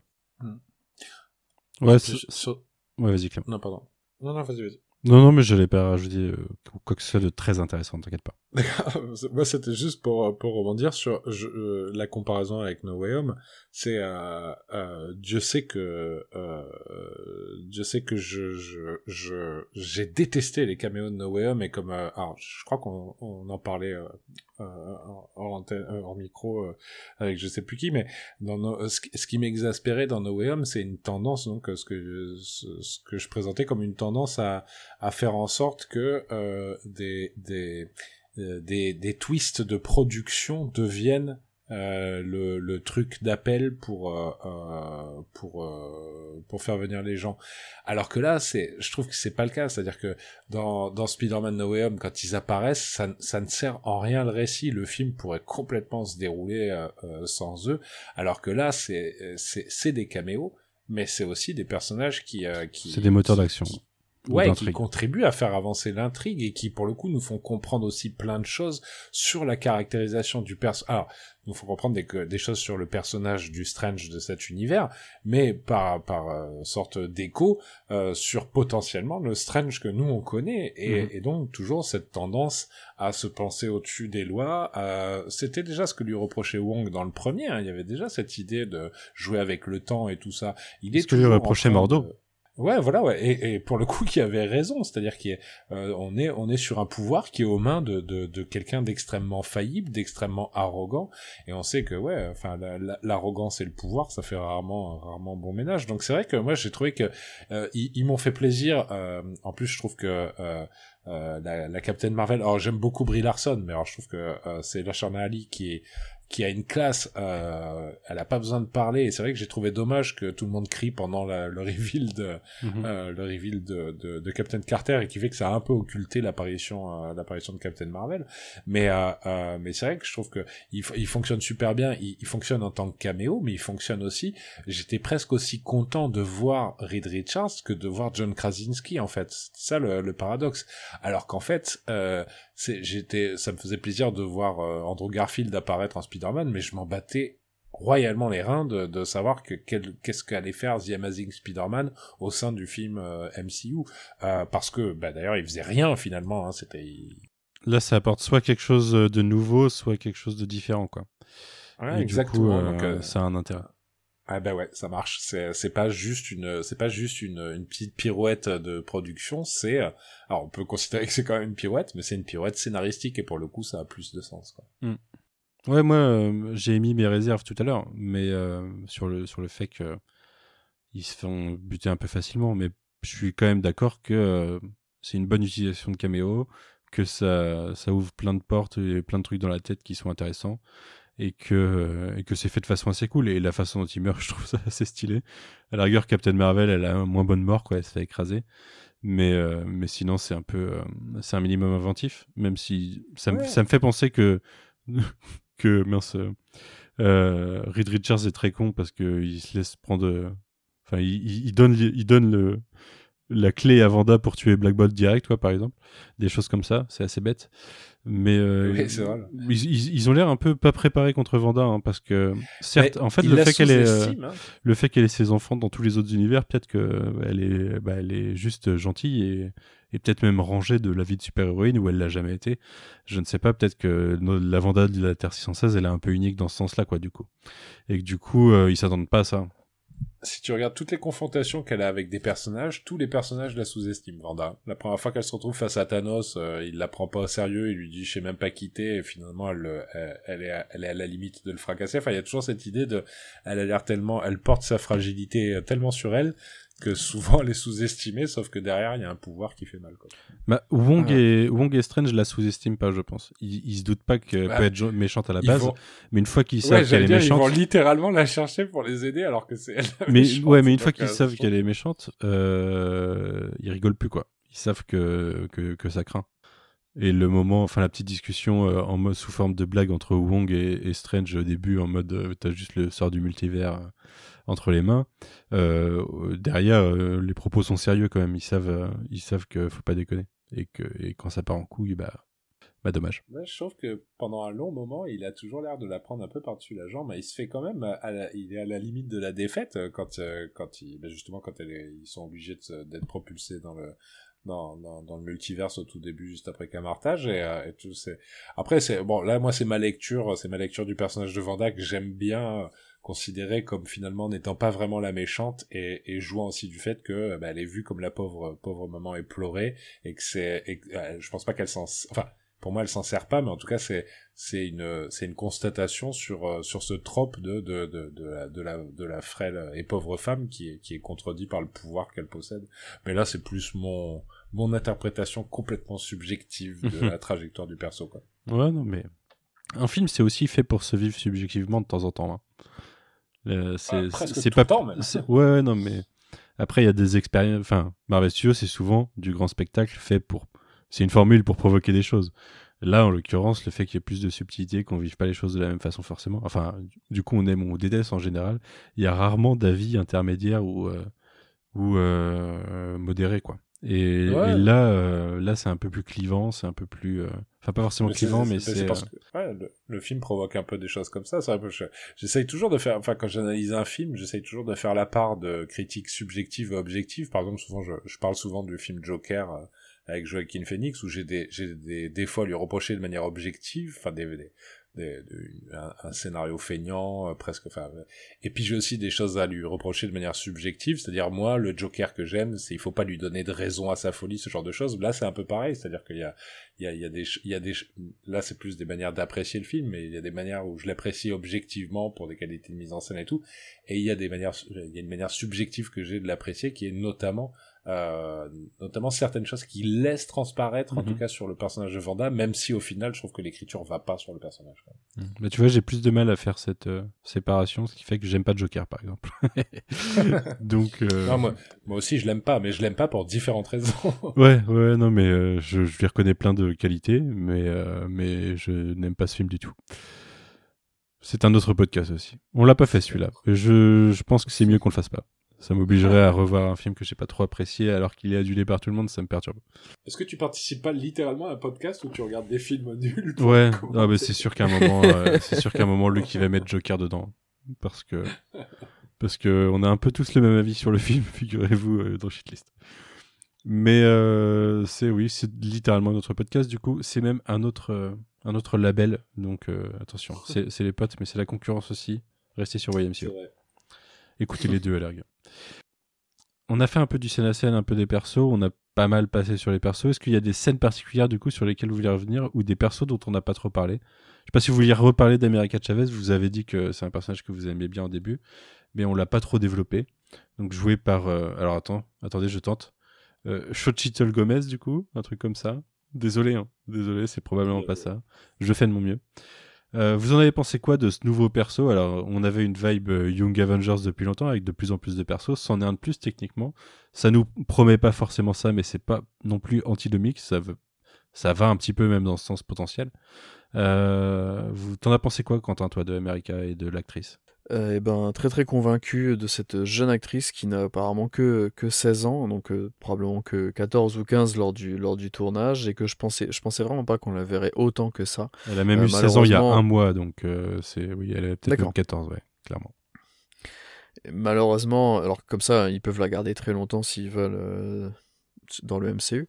Mais malheureusement, ouais, ce qu'il y a, c'est que c'est que un, c'est vraiment un MacGuffin. euh, là, en termes d'écriture, euh, elle est là tout du long, mais c'est un MacGuffin du, du tout début à la toute fin, en fait. Malheureusement, la pauvre, elle a pas trop de, scènes euh, ou de moments comme ça à, mettre plus en avant. Elle court beaucoup, elle joue très bien, elle est pleine d'énergie. Heureusement, ils ils ont pas fait, comme je disais tout à l'heure, un personnage trop. Trop euh, bavard ou trop euh, dans la même lignée que, que le personnage de Kate Bishop par exemple. Mhm. Euh, mais euh, alors je suis peut-être un peu plus sur la réserve, sur la, la finalité où on la voit s'entraîner à Camartage. Là, si je veux pinailler un peu, je suis pas sûr de comprendre vraiment pourquoi elle devrait à s'entraîner comme a une bah, quête plus carrément, personnelle. je- C'est ça. Une espèce d'entraînement euh, sur mesure pour elle, euh, pour réussir à, à- à maîtriser mieux ses pouvoirs. euh, mais euh, mais qu'elle ait le même entraînement, la même robe que les autres et tout ça, ça m'a un peu plus surpris. Limite, je m'attendais à voir Ned à côté, tu vois. Ouais, par exemple, ouais, pourquoi pas. Euh, mais je pense que de toute façon, quand on la reverra dans un projet ou dans un autre, euh, elle, elle sera déjà plus là-bas et puis ils auront déjà changé son statu quo. Mais euh, c'est un personnage que j'attendais vraiment énormément. Je vous saoule toujours avec ce- ces jeunes persos que, que j'adore comme ça. Et euh, je suis très très content de, de l'avoir vu comme ça tout du long et qu'ils en aient pas fait euh, un comic relief tête à claque ou quelque chose comme Mhm. ça. Donc euh, moi de mon côté, euh, complètement euh, satisfait avec ça. Si ce n'est peut-être ouais, le, flashback qui, a l'air de réinventer un petit peu, si je veux pinailler euh, euh, avec ces deux mamans par rapport à l'origine de, base du perso. Mais ça, ils le réutiliseront d'une autre façon à un, autre moment, c'est pas très grave. Mais d'ailleurs, c'est un perso qui a eu qui a, deux arcs aussi, on va dire, dans le film. Il y a le côté euh, euh, appro- appro- apprivoiser son pouvoir, en gros, réussir à le maîtriser, à le déclarer, à en être maîtresse, quoi. Elle le fait progressivement et ça va vers ça à la fin. Et il y a l'arc euh, potentiel de retrouver ses mères à travers le multivers, qui est juste lancé. euh, elle, euh, au début, elle y croit pas et Strange le- lui dit, bah, vas-y. euh, garde espoir, quoi, en gros. Euh, ça, c'est clairement pour le futur, quoi. Il y, y, a un truc qui est posé pour euh, son évolution directe et un truc qui est là pour nous dire euh, va falloir qu'elle aille vers ça à un moment. En fait, euh, normal, normalement, je sais pas si vous, vous êtes au courant, mais c'est un sacrifice. Normalement, elle sait qu'elle ne les reverra pas. Ce qui change la donne dans les comics, en fait. Oui, mais là, c'est pas. Enfin, là, c'est un accident, quoi. C'est pas. C'est ça. pas donc, même, euh, Et là, elle, elle, elle espère pouvoir les revoir. Et du coup, pour la trajectoire du personnage, ça change beaucoup. Mais, euh, mais à voir ce qu'ils en font, pourquoi pas. hein. J'étais surpris parce que ça se passe pas comme ce que je connaissais moi. Mais après, euh, je suis preneur. hein. Ça fait un peu Sliders, quoi. Sauf qu'au lieu de retrouver sa dimension d'origine, il faut retrouver ses, ses mères d'origine à travers le multivers. Mais euh, dans l'idée, ça fait un peu Sliders. euh, on a une quête, ça paraît impossible, mais il faut essayer de la faire. Après, euh, est-ce qu'on la verra explorer le multivers toute seule ou est-ce que euh, elle va finir en équipe rapidement? Je sais pas. hein. Je sais pas. euh, J'ai du mal à visualiser les plans dans le temps à venir de Marvel Studios. Et ils ont été assez secrets. On a, on a certains films qui ont été annoncés il y a quoi C'était. En gros, les dernières annonces, c'est le Disney Investors Dead il y a un an et demi. On Ouais. n'a rien eu vraiment depuis à part des changements de date. Donc, euh, le truc le plus lointain qu'on voyait, c'était Fantastic Four. Et ça y est, on a John Krasinski. Donc maintenant, euh, le, le futur encore après ça, euh, les Young Avengers qu'on utilise quand même depuis un moment, je pense, je sais, je sais pas quand ça va être, mais je pense que ça va arriver. Mais j'arrive plus du tout à visualiser sous quel délai, sous quel format. Ils ont pas mal, ils ont tellement de possibilités maintenant que je sais pas, je sais pas vers quoi ils vont aller dans un avenir direct. Avec toutes les directions en plus, euh, dans tous les sens. Il va y avoir un Armor Wars, un, un Secret Invasion. euh, C'est surtout les interconnexions de leurs films, à mon avis, qui vont les rendre prudents, parce que l'époque où ils t'ann- ils t'annonçaient euh, les, les 12 films à venir avec les dates de sortie, là on a vu ce qui s'est passé avec le bordel, euh, bon c'était dû à des conditions extérieures, mais le bordel de diffusion de Vendavision, euh, Winter Soldier, euh, No Way Home, Doctor Strange et tout, à mon avis, ils vont faire gaffe à plus trop communiquer tellement en amont sur, sur les films, hein, je pense. ils ont peut-être plus besoin, ouais. Ils ont plus besoin de créer la Ah, hype. déjà, en fait. déjà, c'est vrai qu'ils ont plus besoin, ça c'est le premier truc, mais en plus c'est casse-gueule, c'est-à-dire que dès qu'il y a un changement ou, euh, ou un tournage qui se passe pas bien ou un truc qui, qui décale, ça, ça, ça oblige à faire des reshoots et à faire des réécritures, et ça je sais qu'ils aiment pas communiquer sur ça en général. Ouais, mais. Enfin, je... ouais, peut-être que je suis biaisé, mais j'ai tendance à penser que toutes ces histoires de reshoot, réécriture, c'est tellement devenu euh, commun. Et euh, Ah oui, bien le- sûr. Ouais. pas- une, une partie du Reshoot process, en fait. Re reshoot, ouais, réécriture, c'est pas si commun. Les reshoots, le fait de partir en reshoot sur euh, sur une deuxième période de tournage, ça, ça, enfin, ça existe depuis euh, de, de- depuis que les, enfin, on a industrialisé la production hein, dans, les années dans les années 70-80 et que, et que les blockbusters ont commencé à se faire une place. Les réécritures au point, par exemple, de devoir tout changer dans dans, dans Strange par rapport à No Way Home, ça c'est pas si c'est pas si euh, courant que ça. hein. Bah, tu vois, ils le, ils le font pour Strange, mais il y a d'autres projets comme ça qui devaient pas forcément sortir dans cet ordre-là. Ça a des impacts sur euh, la cohérence des trucs. Euh, ça, crée même qu'on est dans un moment où on se retrouve un peu comme au début du MCU où les gens ils disaient bah il est où il est où tel personnage pendant telle intrigue? Là on a Eternals qui finit sur un cliffhanger où il s'est passé des trucs de malade, personne n'en parle ailleurs. Euh, no Way Home c'est mentionné euh, vitef comme ça. euh, le ce, que, ce qui s'est passé à Westview du coup c'est jamais mentionné par qui que ce soit à travers tout le reste de l'univers quoi. Euh, mais euh, du coup Ma- Marvel l'a fait plus d'une fois en fait sur le MCU. Euh, chez DC, The Batman, c'est un nouvel univers, mais c'est totalement un nouveau projet par rapport à ce que c'était censé être avant. L'univers du DCEU, il est totalement en, en métamorphose. Ils ont euh, changé la direction, ils écrivent Flashpoint pour réécrire, et euh, maintenant on sait plus trop dans quel univers sera quel projet. Batgirl, je suis impossible de vous dire lequel univers c'est. Euh, J'ai l'impression qu'il y a pas mal de franchises comme ça qui... euh, Sony n'en parlons même pas. Euh, J'ai j'ai vu Morbius hier, comme je vous ai dit tout à l'heure. Donc les réécritures par rapport à ce qu'on a vu dans le trailer, je connais. Euh, c'est assez violent sur certains trucs, dont un certain Michael Keaton. Euh, c'est c'est waouh. Mais euh, ouais, je- moi du coup, c'est une anomalie à la base, mais une anomalie qui, qui est devenue par, une partie du process puisqu'ils sont en, en constante mutation de ce qu'ils font. hein. Donc euh, ça me choque plus en fait. Et les, Ouais, les, les ça, reshoots, c'est- c'est vraiment commun. Ça, c'est c'est euh, même pas incohérent, euh, même s'il n'y a pas besoin de réécriture ou quoi que ce soit. Mais les réécritures, il y en a de plus en plus. euh. Mm. Alors, c'est euh, pas le cinéma comme on l'entendait le cinéma euh, jadis, quoi. C'est du cinéma de franchise. C'est un autre, un autre cinéma. Mais, cinéma de franchise, c'est pareil. Enfin, l'émission Impossible, ils ont été décalés d'un ou deux ans déjà après avoir été annoncés en sortant, enfin que ça allait être un, un duo. Est-ce que le film a bougé depuis? Je, ne serais pas étonné. Étant donné qu'il est repoussé, qu'il y a eu plein d'événements depuis, je serais pas étonné.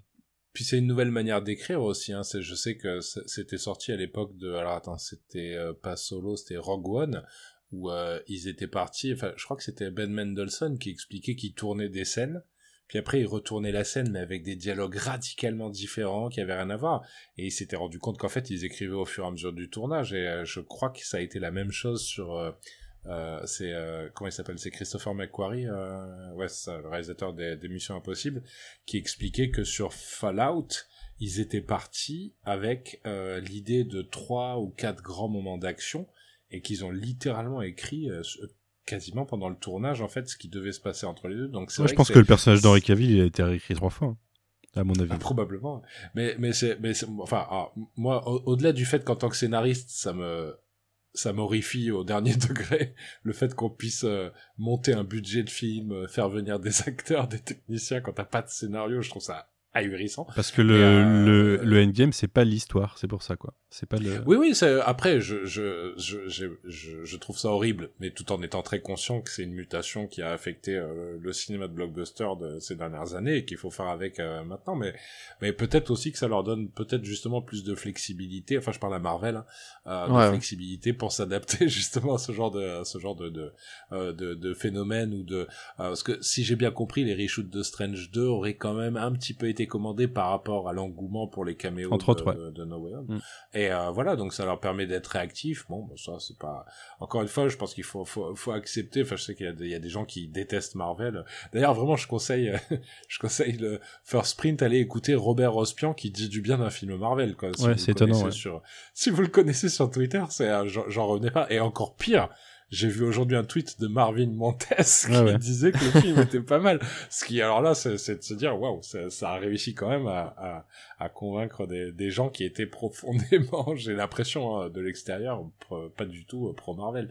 Donc, euh, donc c'est c'est une réalité maintenant. Euh, maintenant, si ça les si ça les rend en tout cas plus effi enfin plus efficaces, plus plus plus aptes à, à, à réagir à, à, certaines choses, tant mieux. Si ah, par contre ça fait que ça fait que tout n'est plus que qu'improvisation. Euh, là, on risque de voir de voir les limites très rapidement euh, du process. Il Faut juste nuancer un truc euh, sur ce que tu dis sur les gens qui ont aimé le film alors qu'on n'est pas du tout habitué. Il faut pas oublier le facteur Sam Raimi qui peut amener de la mauvaise Sam foi. Ah, ça c'est ça c'est certain. Hein, là, je suis à peu près sûr. Enfin, Ouais, c'est quasiment sûr qu'il y, y, en a en partie. Après, euh, Marvin, je pense qu'il a sincèrement aimé le film. Déjà parce que je pense qu'il était convaincu avant que ça allait pas être, être, pas si mal que ça, on en avait parlé déjà. Mais euh, Ouais, j'ai écouté le podcast de First Robert quand il argumente et, et, je pense qu'il il, il a l'air aussi très honnête sur, sur ce qu'il a apprécié, sur tout ce qu'il a moins apprécié. Ouais. Mais c'est vrai, je, je, suis complètement d'accord que le fait que tout d'un coup t'es la bande des, des quadragénaires euh, qui, qui ont vénéré Sam Raimi dans leur adolescence, qui, qui le voient revenir, contribue pour beaucoup à l'appréciation du film. Ouais, t'as aussi l'effet inverse de des gens qui adorent Sam Raimi et qui vont détester le film parce qu'ils retrouvent pas totalement Sam Raimi dedans. Hein. Donc, euh, donc l'effet, l'effet à double tranchant en fait, hein, ça marche dans les deux sens. C'est marrant, moi j'ai plus vu justement des gens qui aimaient Sam Raimi et qui ont aimé le film malgré le fait que ce soit un Marvel parce que c'était du Sam Raimi. Et par contre, j'ai vu beaucoup de gens qui sont habitués effectivement à du Marvel classique et qui parce qu'il y avait une mise à, bon, on le disait au début, parce qu'il y a une mise en scène qui est très affirmée, trouvaient le film pas agréable ou en tout cas qui, qui, ressortait et qui déconnait par rapport au reste du corpus du MCU. Donc c'est vrai que oui. Je, je, suis d'accord, moi aussi j'en ai vu plus, mais j'ai toujours peur du prisme euh, de nos cercles Twitter qui sont. Ça c'est certain. Tu vois, qui, qui sont biaisés de, de, base puisque c'est des gens qu'on aime bien, tu vois. Des gens qui on partage certains avis et autres, donc euh, on n'a pas. Euh, les gens avec qui on se comprend, enfin qui comprennent pas du tout le MCU, je pense, et qui sont hardcore fans de Sam Raimi, euh, il y en a beaucoup euh, avec qui on n'a pas d'affinité et qui ont probablement détesté le film, je pense. Et je leur donne pas tort non plus en plus. Hein. Ils, ont le droit. Euh, clairement, c'est pas totalement Sam Raimi non plus, quoi. Ça reste un Marvel Studio aussi dans le fond. Donc, si t'accroches pas au, au, principe et au projet, forcément, c'est dur d'apprécier le film malgré tes a priori, quoi. Ah, c'est certain, mais c'est vrai que j'appuyais plus sur le côté générationnel parce que là, pour le coup, je suis complètement d'accord avec toi. On est toujours biaisé par notre entourage. Moi, c'est juste que du, du fait que je, je discute beaucoup avec les étudiants euh, à qui je donne cours, qui sont des gens qui ont euh, entre 20 et 25 ans pour la plupart, donc euh, 15, 15 ans, presque 20 de moins que moi. Qui pensent déjà tout et, savoir euh, alors qu'ils savent encore rien, ça. Oui, oui, ça va. je, je, je- ça va, je le vis bien. Non, mais quand je discute avec eux, par contre, c'est vrai qu'il est pour qui, pour qui eux, Sam Raimi est, euh, est- est pas du tout, pas du tout l'aura qu'il a pour nous. Et, et tous euh, ont été assez décontenancés, voire certains carrément euh, euh, rebutés par euh, par les choix de mise en scène qui sont trop tranchés. Et c'est vrai que j'ai trouvé ça intéressant parce que c'est, je pense, c'est révélateur effectivement d'un rapport, d'un. Alors c'est pas un rapport à la cinéphilie. Je pense qu'il y a plein d'étudiants qui regardent sûrement plein plus de films que moi ou plus de- des films plus poussés, mais mais par contre ils ont ils ont pas la même euh, cinéphilie sur le temps quoi. Donc on a, on, comme je disais, je pense qu'on a été habitué dans les années 90-2000 à avoir des blockbusters faits par des gens qui étaient quand même des réalisateurs produits par des par des gens qui n'étaient pas encore purement des financiers et euh, et avec une liberté de ton qui est qui n'est qui n'est plus aussi possible que me- euh, que maintenant du fait que c'est par exemple Disney qui qui, qui a la main mise sur tout donc euh, donc c'est vrai qu'on et, et surtout ce premier degré dont je parlais on était très premier degré dans ces dans ces cinématographies alors que maintenant on est dans le règne de l'humour méta du cynisme et du second degré quoi donc euh, Mhm. euh, donc c'est vrai qu'il y a, il y a Ouais. une différence de, de de tonalité qui est évidente quoi Demande à tes, euh, à tes élèves de mater Morbius, je serais curieux d'avoir leur avis. Que comme, je, comme je disais tout à l'heure, c'est vraiment c'est bizarre parce que c'est d'être sérieux, ça c'est comme film. C'est vraiment à l'ancienne, on dirait un, les, les films Marvel euh, de, du début des années 2000, quoi. Pas, début, pas très ouais. ouf. Et, euh, et, et le film a aucune honte puisqu'il plagie des scènes de film, quoi. Il y a littéralement une reprise de, d'une- de, de la révélation de Kaiser Soze dans Usual Suspect, par exemple. Et il y a la musique plagie Hans Zimmer sur Batman, et il y a une scène qui est un plagiat de Batman Begins. C'est euh, c'est assez incroyable. Et du coup, ça pioche dans des, dans des classiques plus récents. Et du coup, je serais assez curieux d'avoir euh, l'avis de tes, de tes élèves dessus. Ça se trouve, ils vont trouver que c'est incroyable. je leur demanderai mais putain à force d'en parler vous allez finir par me convaincre Ah, mais je vais, regarder je vais te le faire regarder, Clément, tu verras. Il est hors de question que je regarde ça. hein. ça dure, en plus, c'est pas comme Venom 1h30, c'est 1h45. Mon Dieu. Euh, de quoi on n'a pas parlé sur ce film? On peut parler de... Si, on n'a pas parlé de tout le combat euh, final avec euh, Strange qui va lui tr- retraverser dans l'autre sens dans son propre corps, euh, enfin dans le corps de son alter qui est mort au début du film. Et du coup, il y a là il y a Sam Raimi qui se fait plaisir avec des âmes de damnés et puis un, un Doctor Strange zombie. Ça, c'était stylé quand même. ah c'était très stylé ça Et puis ça, c'était surprenant. Moi, je m'y attendais pas à ce que ça parte euh, sur ce genre de délire. J'ai retrouvé des, des, des petites euh, vibes de Darkman qui est, qui est je pense, Mhm. mon, mon, Ré- mon Rémi préféré, qui a un côté très, euh, très exagéré comme ça, très, euh, en même temps super-héros et en même temps, et en même temps un peu, euh, un peu crado, un peu, euh, un peu, un peu, un peu, un peu pourri, quoi, un truc sur, sur, sur les, et, euh, et c'est vrai que ouais, je- moi j'ai retrouvé, j'ai retrouvé ça, ça dans ces passages, j'ai bien aimé. ouais. Ah, il y a l'affrontement aussi avec le, le vilain Strange qui a tué beaucoup de Strange à travers le multivers euh, av- avant. Alors je trouve que Ouais, avec les notes de musique, là, c'est Ouais. grandiose ce passage-là, je trouve. hein. Bah, je trouve que c'est pas euh, incroyable non plus, mais euh, ça fait Ah. partie de ces, ces passages silencieux justement où tout se joue à travers la musique. Je trouve pas, je trouve que ça aurait pu être plus grandiose justement dans la mise en scène, mais du coup il y a une sorte de côté brut à la scène que j'aime bien quoi, qui, qui fait que ça lui donne plus d'âme que si c'était grandiloquent. Si vous voyez ce que je veux dire. Moi, j'ai Ah, adoré l'environnement. Ouais, l'environnement de ce passage encore plus. C'est vrai que la scène musicale est très Mhm. chouette, mais Ouais, c'est un, univers détruit et tout. euh. Ouais. La maison qui se délite, euh, la bibliothèque, euh, le Les le- escaliers, là. les escaliers qui montent dans les nuages. Enfin, j'ai trouvé que là il y avait plein de, euh, ça faisait vraiment tu sais euh, porn de concept art euh, Ouais. euh, dans tous les sens. J'ai beaucoup beaucoup aimé le, traitement visuel de, de toute cette partie. Et ce Strange vilain alors, qui n'est pas du coup le Strange de What If, Ouais. même si on y a un peu cru euh, pendant certains trailers. Moi je, je doutais hein, parce que le Strange de What If il a une rédemption en quelque sorte sur la fin donc. euh, Mais euh, ouais, euh, en gros c'est Strange s'il s'était laissé aller à son mauvais côté face aux déceptions amoureuses quoi. J'ai trouvé ça un petit peu un petit peu facile. Ouais, en même temps, c'est bien aimé, c'est bien, enfin, le côté ermite euh, qui a fini par péter un plomb et qui contemple euh, la, destruction qu'il a provoquée. Enfin, euh, ouais, ça, ça, ça marchait bien. C'était, c'était, c'était presque plus métaphorique que vraiment très psychologique, mais mais euh, non, ce, ce... moi je, je, trouvais que l'opposition fonctionnait bien. En plus, t'as ce, ce mec qui littéralement est la preuve vivante de regarde ce qui se passe quand on utilise le Dark Hold, et face à lui, t'as un Strange qui l'écoute pas et qui dit donne-moi-le, je le veux, et pour moi, euh, je vais te le piquer. Et encore une fois, qui montre bien à quel point il est buté, à quel point il s'estime supérieur même à ses, à ses doubles. C'est ça qui est drôle. C'est je, je, je suis en maîtrise tout le temps et même même des variants de moi-même, je les, je, je les considère euh, euh, moins forts que moi. Moi, je pourrais gérer. Et ça, pour le coup, je trouvais que c'était, c'était intéressant pour le perso. Hmm. Ouais. Surtout que du coup, je m'imaginais que euh, en fait, Wanda serait du coup la vilaine que sur le deuxième acte. Euh, et que bah, forcément il y aurait un passage, euh, surtout passer la scène des Illuminati, où en fait, euh, bon bah il y aurait une discussion et puis elle reviendrait avec eux, et puis qu'en qu'en fait le troisième acte ce serait affronter une autre une autre force, bah, typiquement un autre Strange ou mmh quelque chose d'autre. Et qu'au final, on n'a pas ça jusqu'au bout, et ça, j'ai trouvé ça vraiment intéressant quand même et que du coup, on a, je prends peut-être un peu d'avance, mais que on n'a pas de combat final euh, classique euh, Strange versus Wanda, et ça c'est super rafraîchissant comme truc, même même si ça fait peut-être un peu trop écho. Euh, moi ça m'a ça m'a forcément rappelé euh, encore une fois je suis vraiment pas un grand fan de Spider-Man 2 mais ça m'a rappelé le, la fin de, de Doc Ock mhm.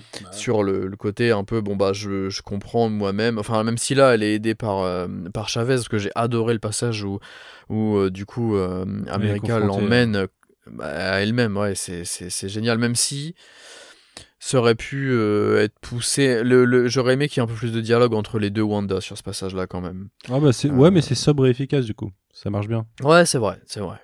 Ou alors un tout petit peu plus de, euh, de euh, l'autre Wanda, d'avoir un peu le, le, regard quand même euh, de ce que pense, de ce qu'on a retenu ou quoi, de l'autre Wanda en fait.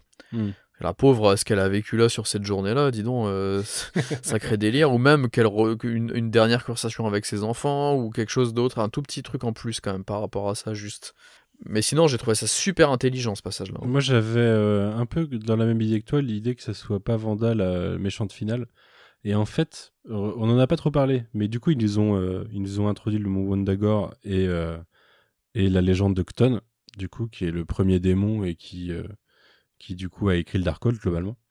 Et, en fait, je me disais, est-ce que en reprenant une idée de ses origines dans les comics, mais d'une autre façon, dans, en gros, dans dans les comics, elle est globalement créée, enfin ça a été redcon depuis, mais euh, pendant longtemps, elle, elle, avait été créée en, en, en, gros pour être le vaisseau de Cton euh, plus tard, quoi. Il avait un peu manipulé les choses pour que ça finisse comme ça.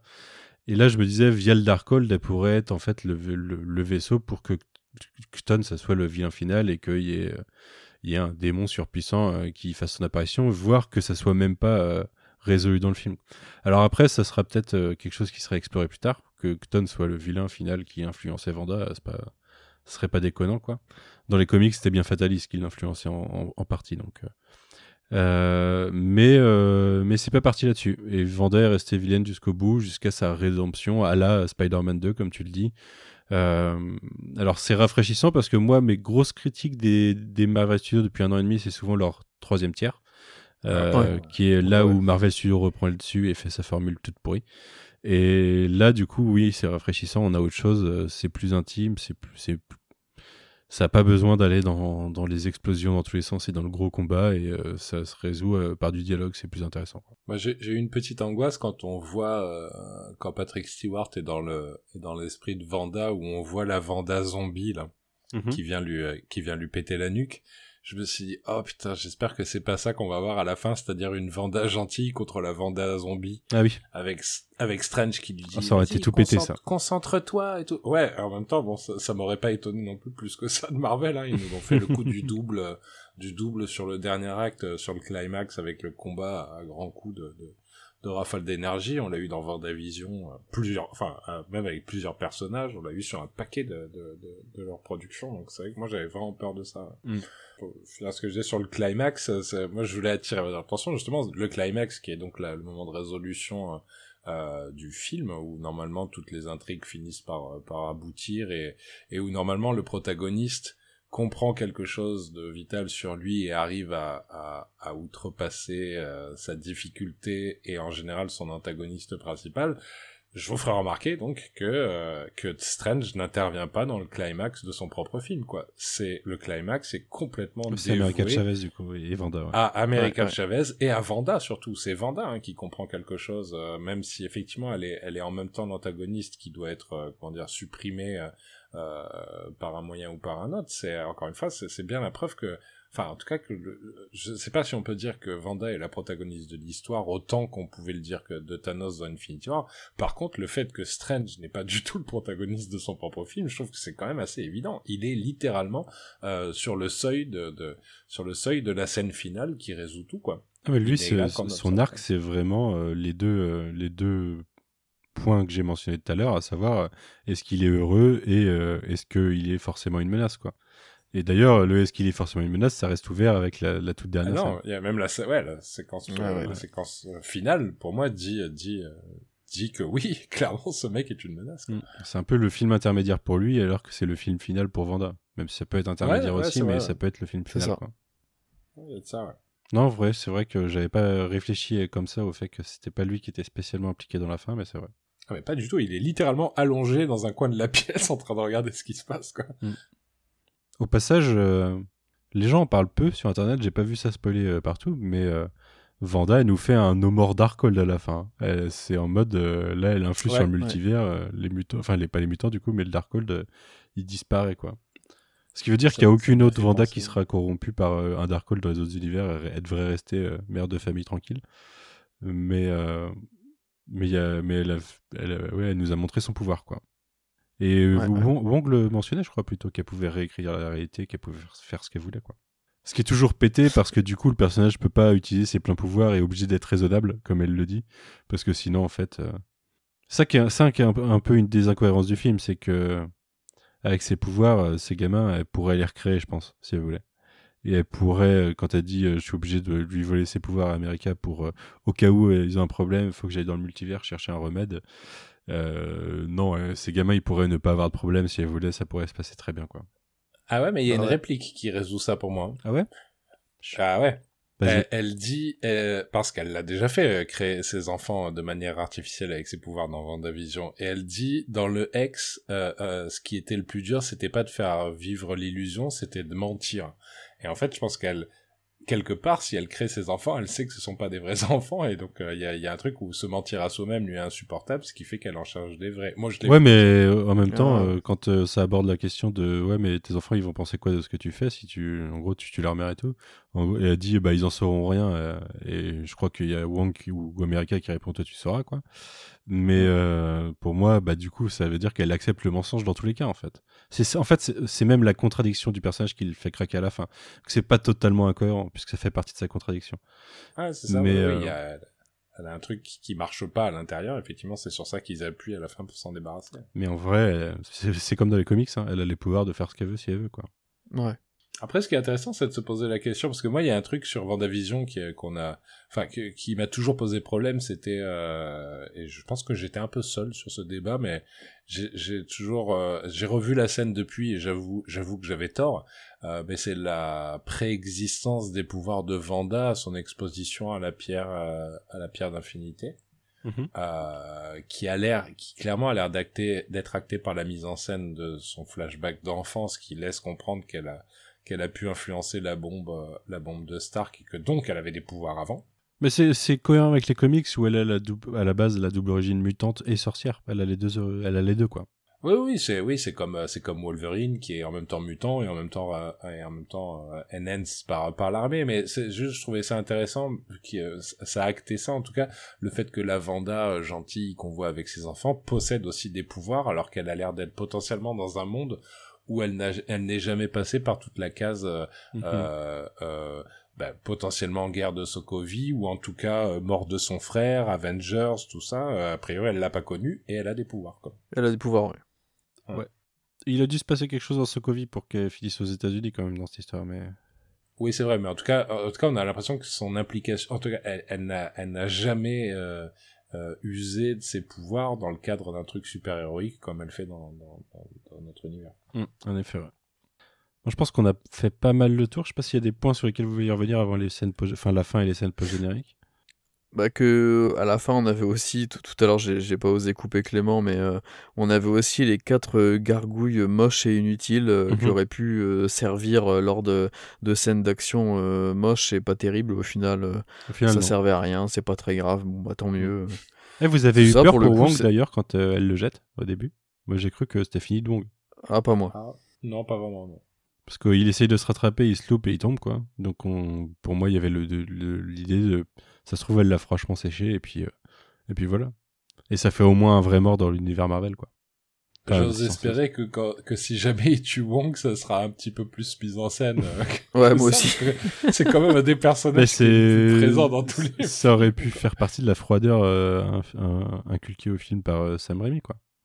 Ouais, Ah, la, à, la, à la limite, il fallait pousser au bout et faire en sorte, enfin, si jamais il mourait, un truc comme ça, comme la jeune, euh, Mm. la jeune euh, magicienne qui, qui se fait, qui se fait carboniser sur place, là, enfin, il y a, qui, qui est une scène que je trouve aussi euh, pour un- pour du Disney Marvel m'a surpris cette mort en direct tu vas jusqu'à voir euh, son visage se transformer avec l'unique larme qui sort de son œil au dernier moment Mhm. ça c'était pareil je me suis dit waouh euh, ça et le mec qu'elle crame euh, qu'elle crame quand elle euh, quand elle atterrit euh, quand Ouais. elle atterrit au temple là c'est tu te dis ouais euh, quand même ils y sont allés quoi À un moment, je me suis demandé si elle allait pas, elle allait pas faire une Willow euh, quand euh, Wong il est attaché euh, comme. euh, Putain, j'ai oublié son nom.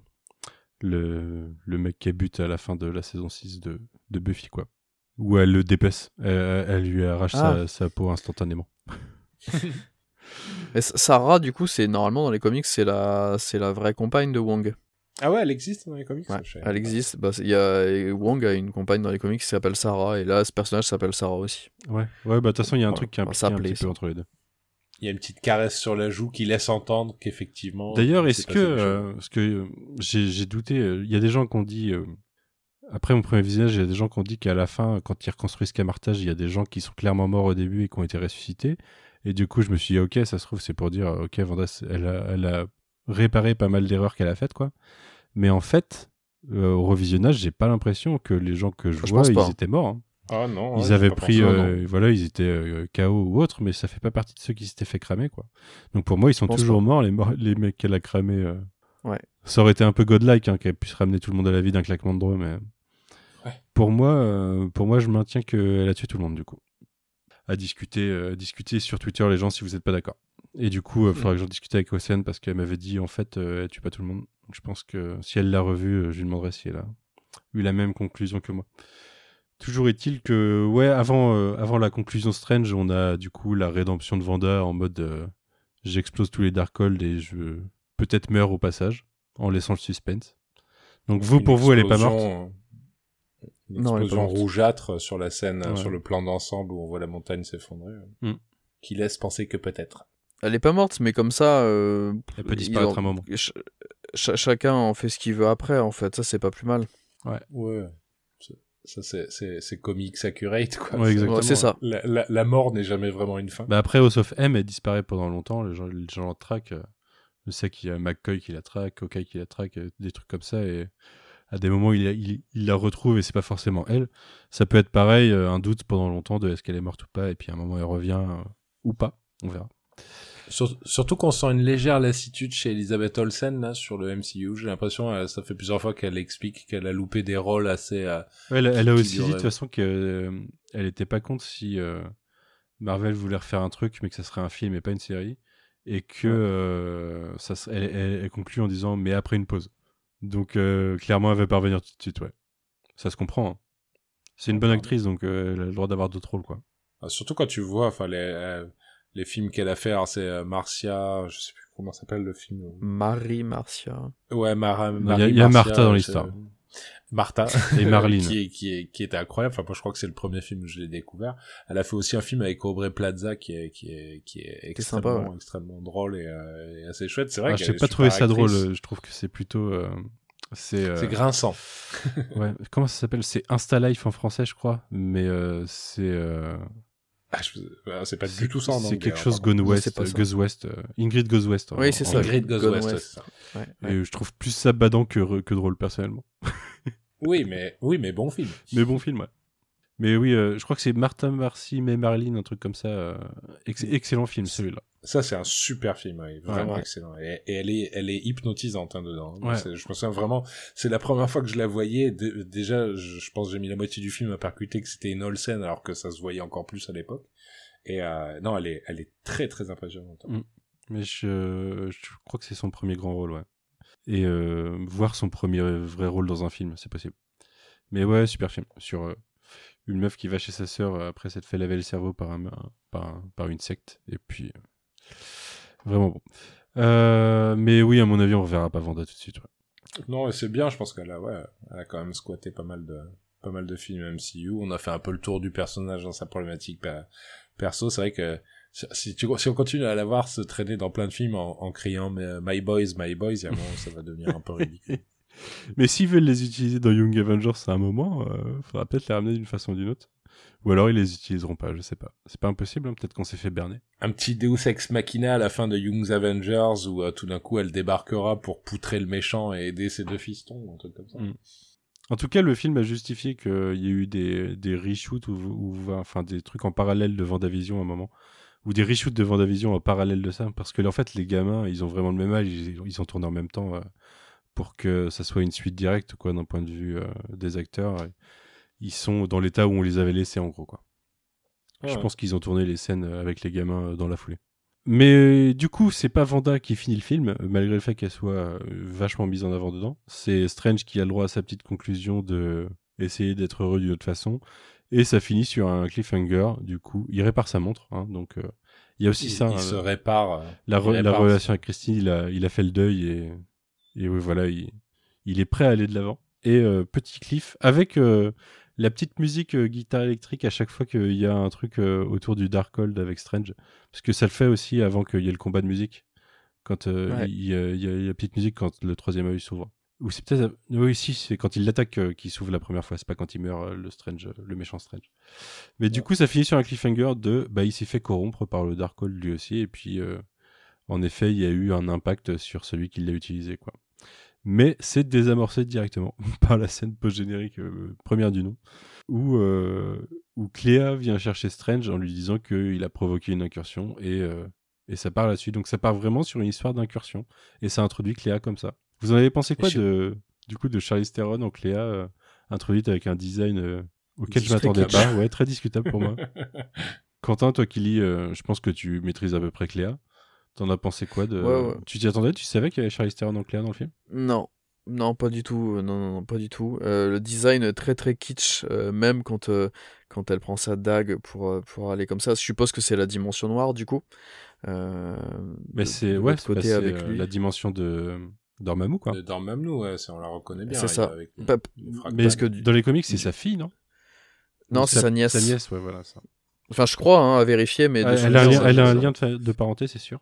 Mais euh, Euh, très surprenant parce que du coup lui tout de suite euh, il dégaine avec le sourire allez on y va c'est parti j'étais un peu surpris mais pourquoi pas allons-y après la pauvre enfin drôle de carrière quand même cette actrice aussi que j'aime bien hein, mais j'adore Charlize Theron et oui, en effet, drôle de carrière. passer de, de, de, de Mad Max à, et Atomic Blonde à Fast and Furious et, et ça pourquoi pas je, je sais pas mais Mm.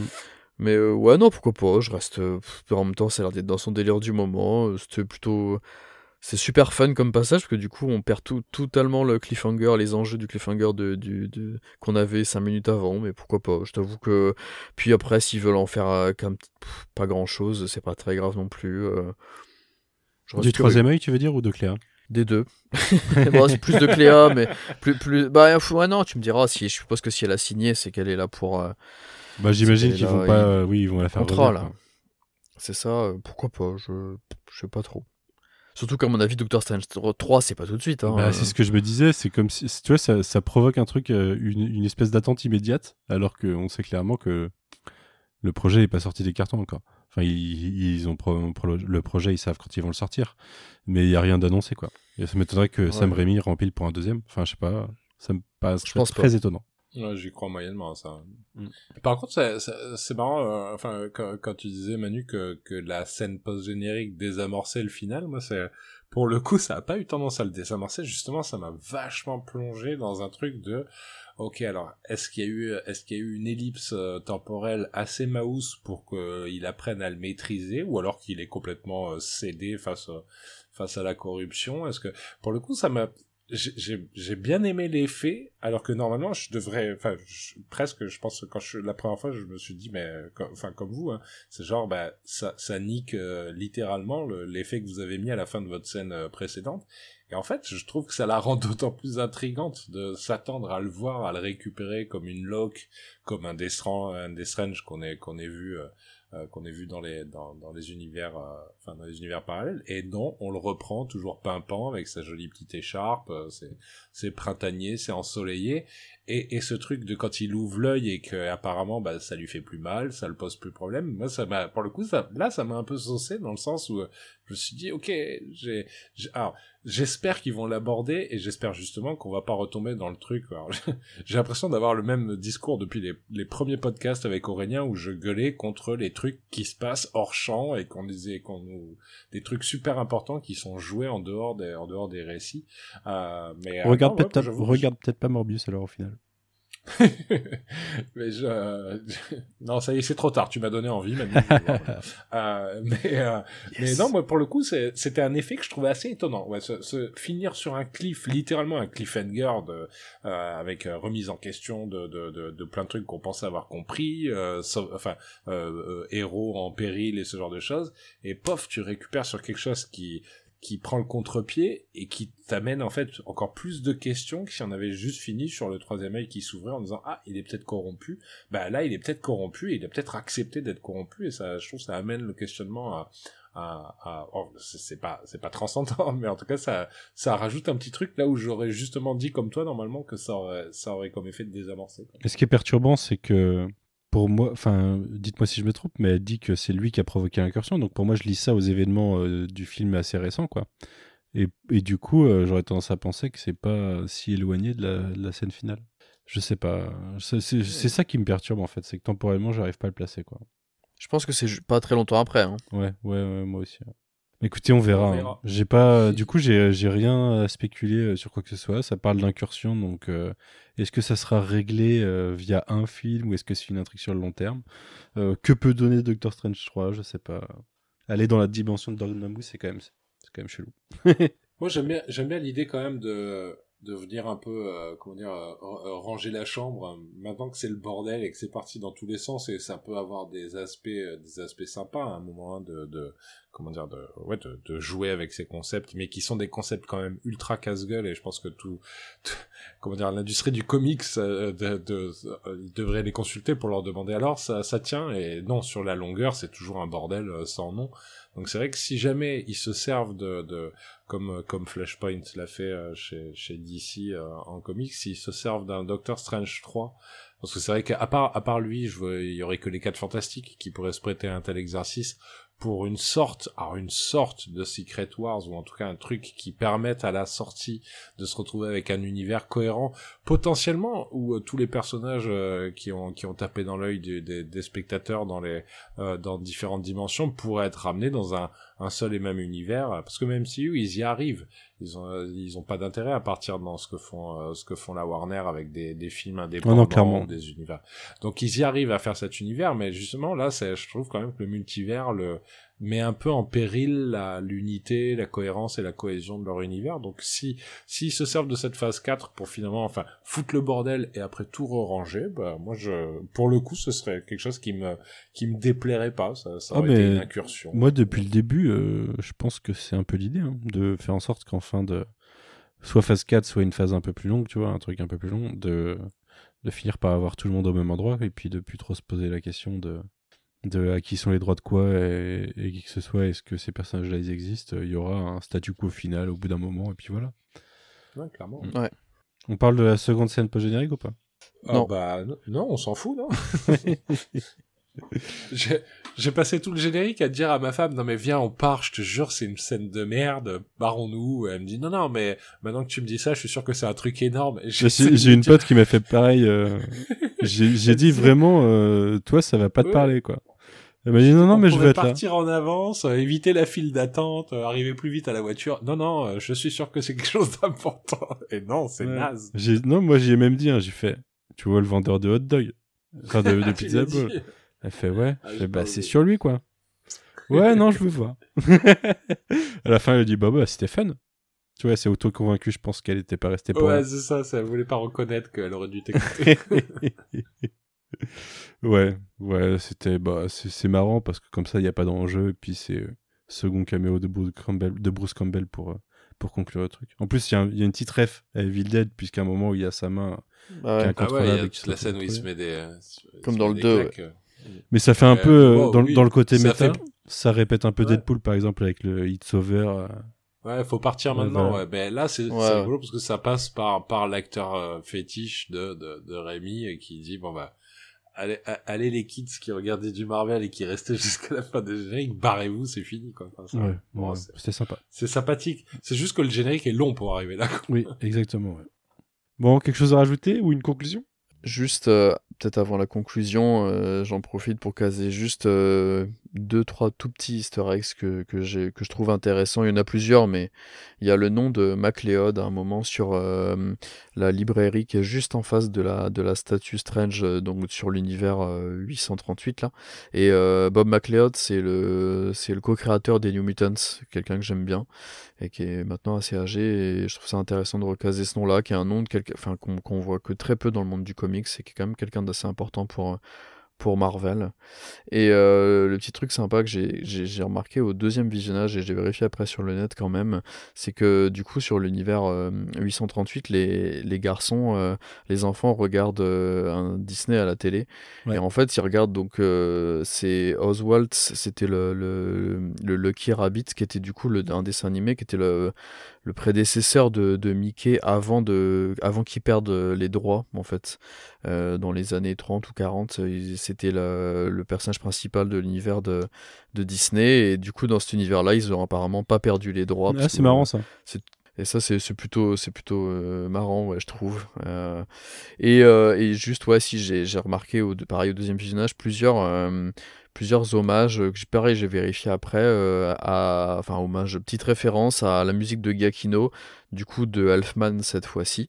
Euh, et ce qui était cool, c'est que du coup, quand même, sur No Way Home, il y avait à l'inverse euh, des Giacchino qui référençaient euh, de la musique Ouais, de Elfman, parce qu'elle- fait, qui ouais. était à l'époque sur, sur les Spider-Man. Et, et Elfman précise bien en interview que ouais, ils se sont consultés tous les deux, ils ont discuté ensemble ces derniers mois pour quelques, petites, quelques petits échanges comme ça. Et je trouve ça sain ça et bien. intelligent pour une fois. Ouais, c'est ça. Et la musique était vraiment bien, je trouve. Sur Ouais, c'était cool. quand hein. c'est vrai qu'on en a pas trop reparlé, on a parlé des passages avec de la musique, mais la musique en elle-même, le score est plutôt bien. ouais.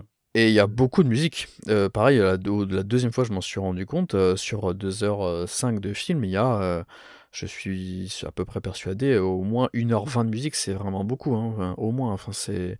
Sur ce genre de blockbuster, il y, en a, il y a vraiment beaucoup de musique, je trouve, sur celui-ci. Hmm. C'est cool. Une conclusion du coup? Ou on a tout dit à peu près?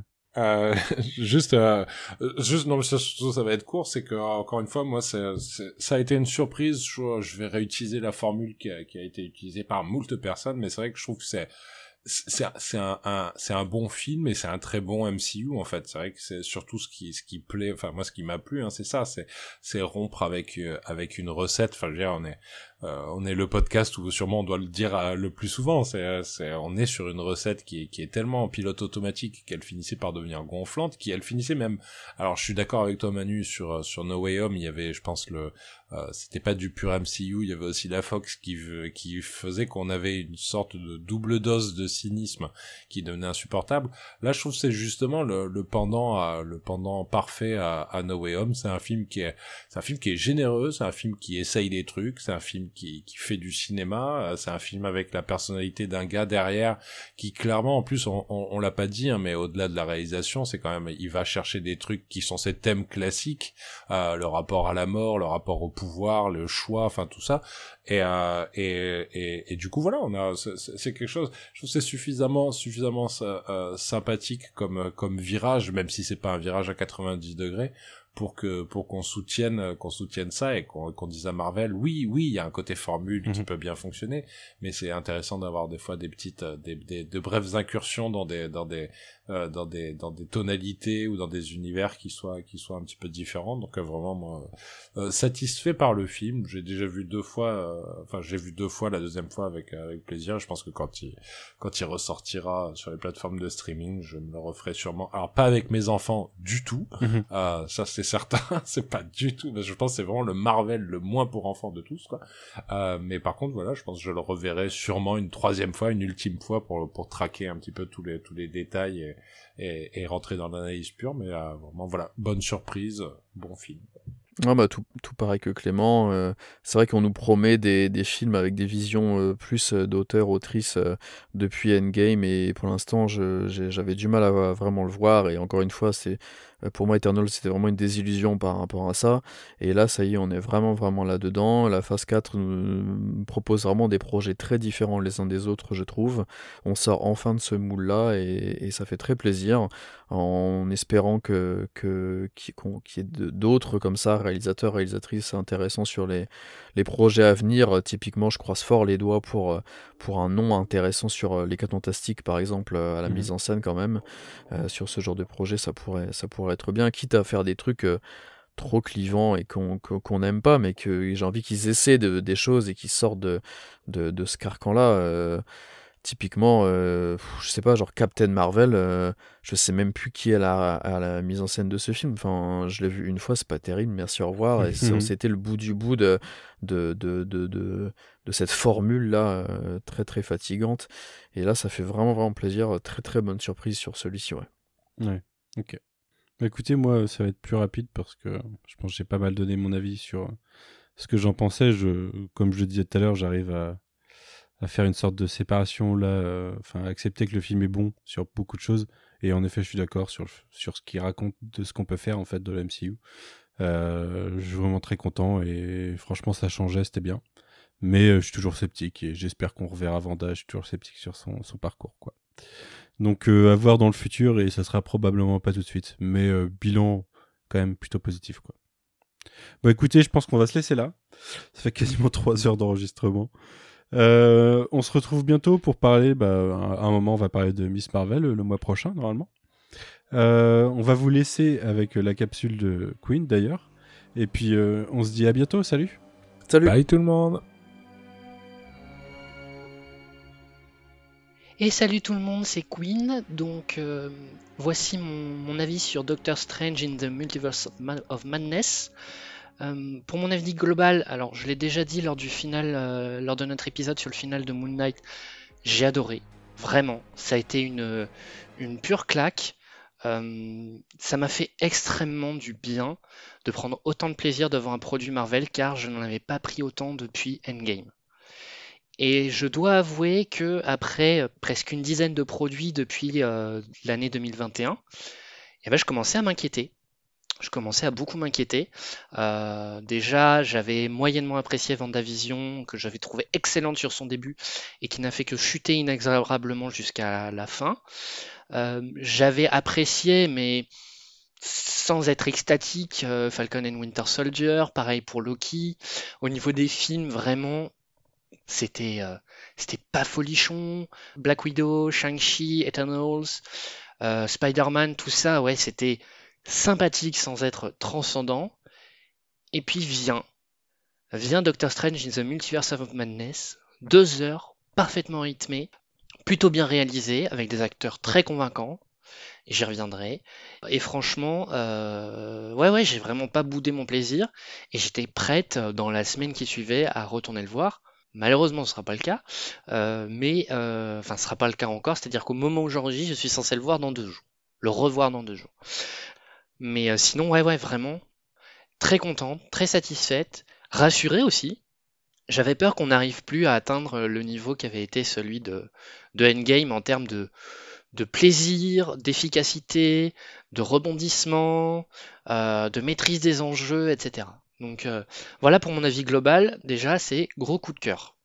Et quand je dis gros coup de cœur, c'est qu'il est facilement dans mon top 5 des produits Marvel depuis, euh, depuis le premier film Iron Man.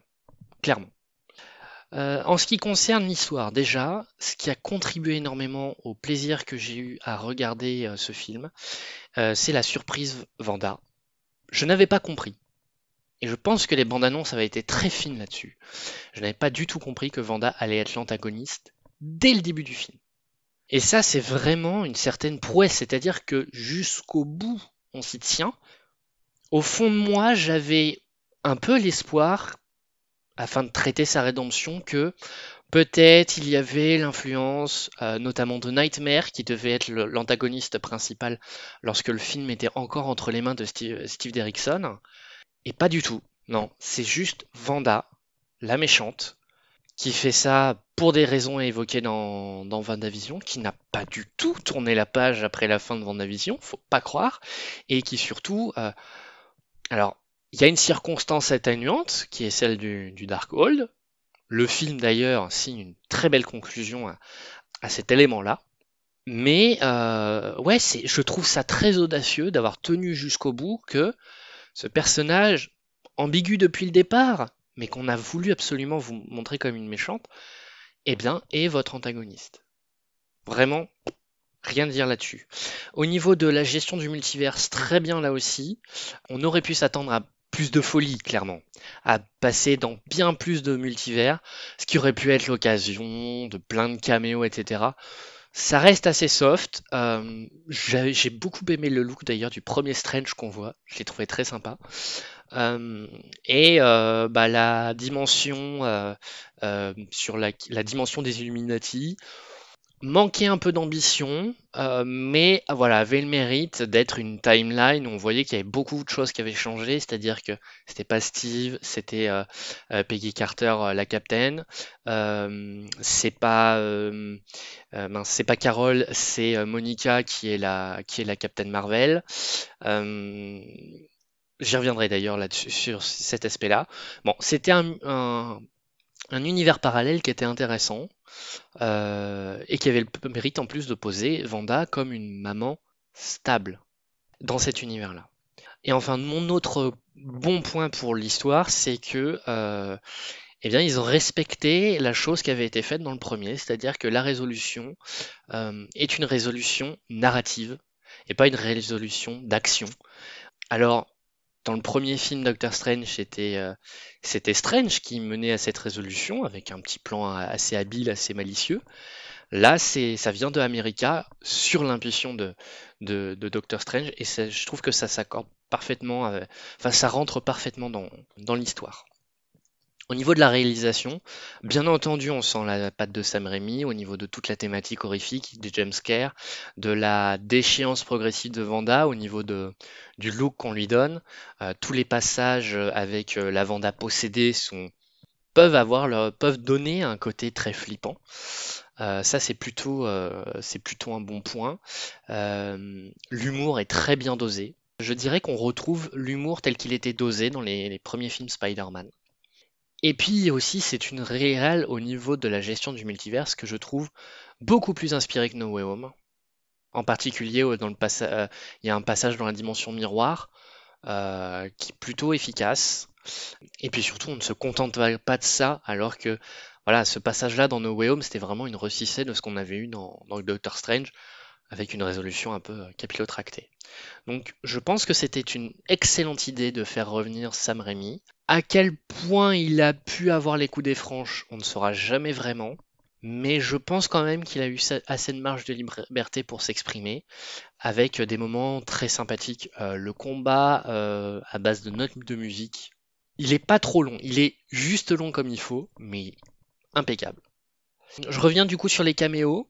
Alors il y en avait qui étaient attendus, il y en avait qui avaient été révélés dans les bandes annonces. Donc je pense à Captain Carter et à Monica Rambeau, à Charles Xavier aussi. Euh, je ne m'attendais pas à ce qu'ils aillent jusqu'au bout avec, euh, Mister Fantastic et donc avec euh, John Krasinski.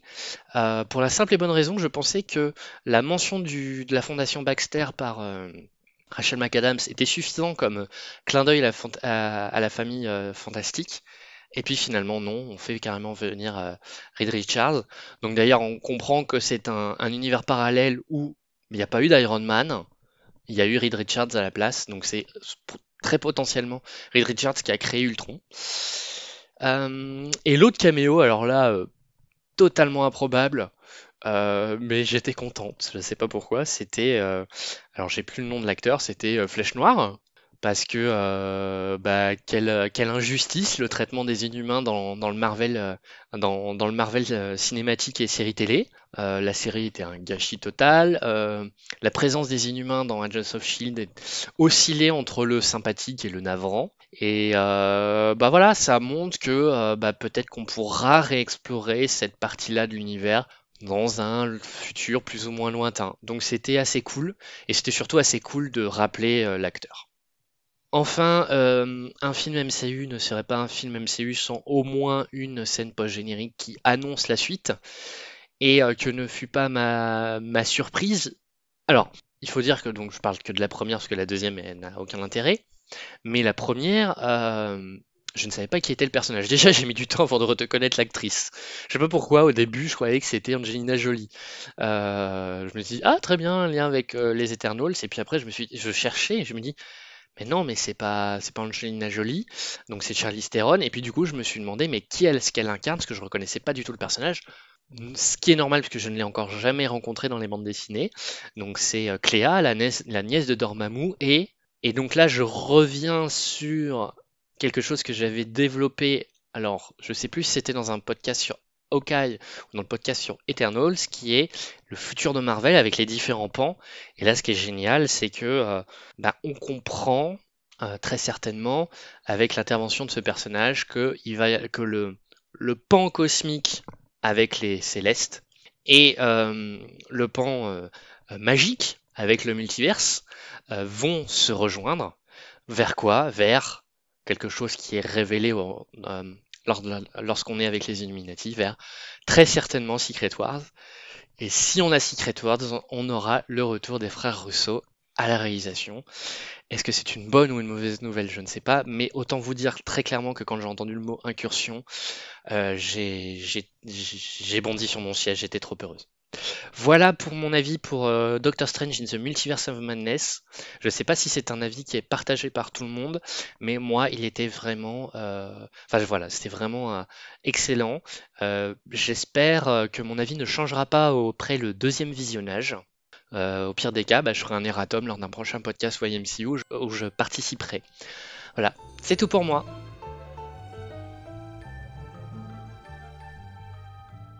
Rebonjour tout le monde, c'est le Manu du futur qui vous parle pour venir régler un débat qu'on a eu au sein de ce podcast. Vous l'avez vu sûrement, j'ai posé une question il y a une ou deux semaines euh, sur Twitter pour essayer de régler une guerre civile au sein de YMCU et c'était euh, le sujet de est-ce que la scène de Xavier qui pénètre dans l'esprit de Vanda et qui trouve une Vanda ensevelie euh, signifiait un que c'était la Vanda euh, du, de l'univers 616 qui contrôlait la Vanda de l'univers 838, puisqu'elle elle avait Dreamwalké à l'intérieur de cette Vanda, ou deux, que c'était la Vanda de l'univers 616, donc la Vanda qu'on connaît qui était contrôlée par la, la sorcière rouge ou euh, le Darkhold en quelque sorte qui l'avait corrompu.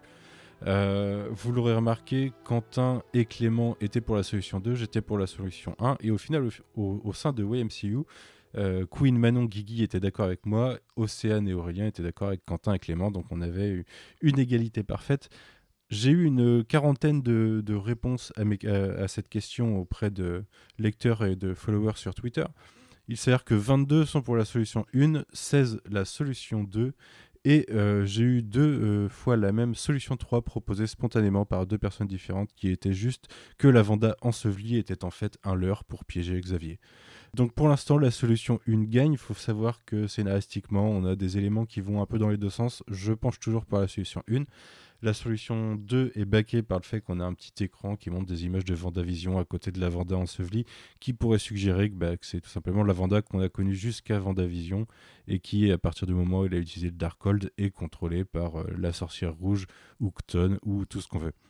Pour la solution 1, eh ben, il y a tout simplement euh, les dialogues qui expliquent que quand, on nous présente le Dreamwalking, on nous dit que c'est pour euh, permettre à un sorcier de glisser dans un soi alternatif en parlant d'alternate self. Et c'est exactement le terme qu'il utilisait quand Xavier lui dit à Vanda qu'elle est contrôlée par son alternate self. Donc euh, pour moi, ça appuie toujours la solution 1, mais voilà, le débat reste ouvert, la guerre reste là. Il faut savoir que les partisans de la solution 2 ont joué la mauvaise foi et ont dit de toute façon, on a raison. Donc euh, je laisse les, les auditeurs et les lecteurs euh, juger, mais voilà sur quoi je vous laisse. Et eh bien écoutez, encore merci d'avoir écouté ces presque 3 heures de podcast et à bientôt, salut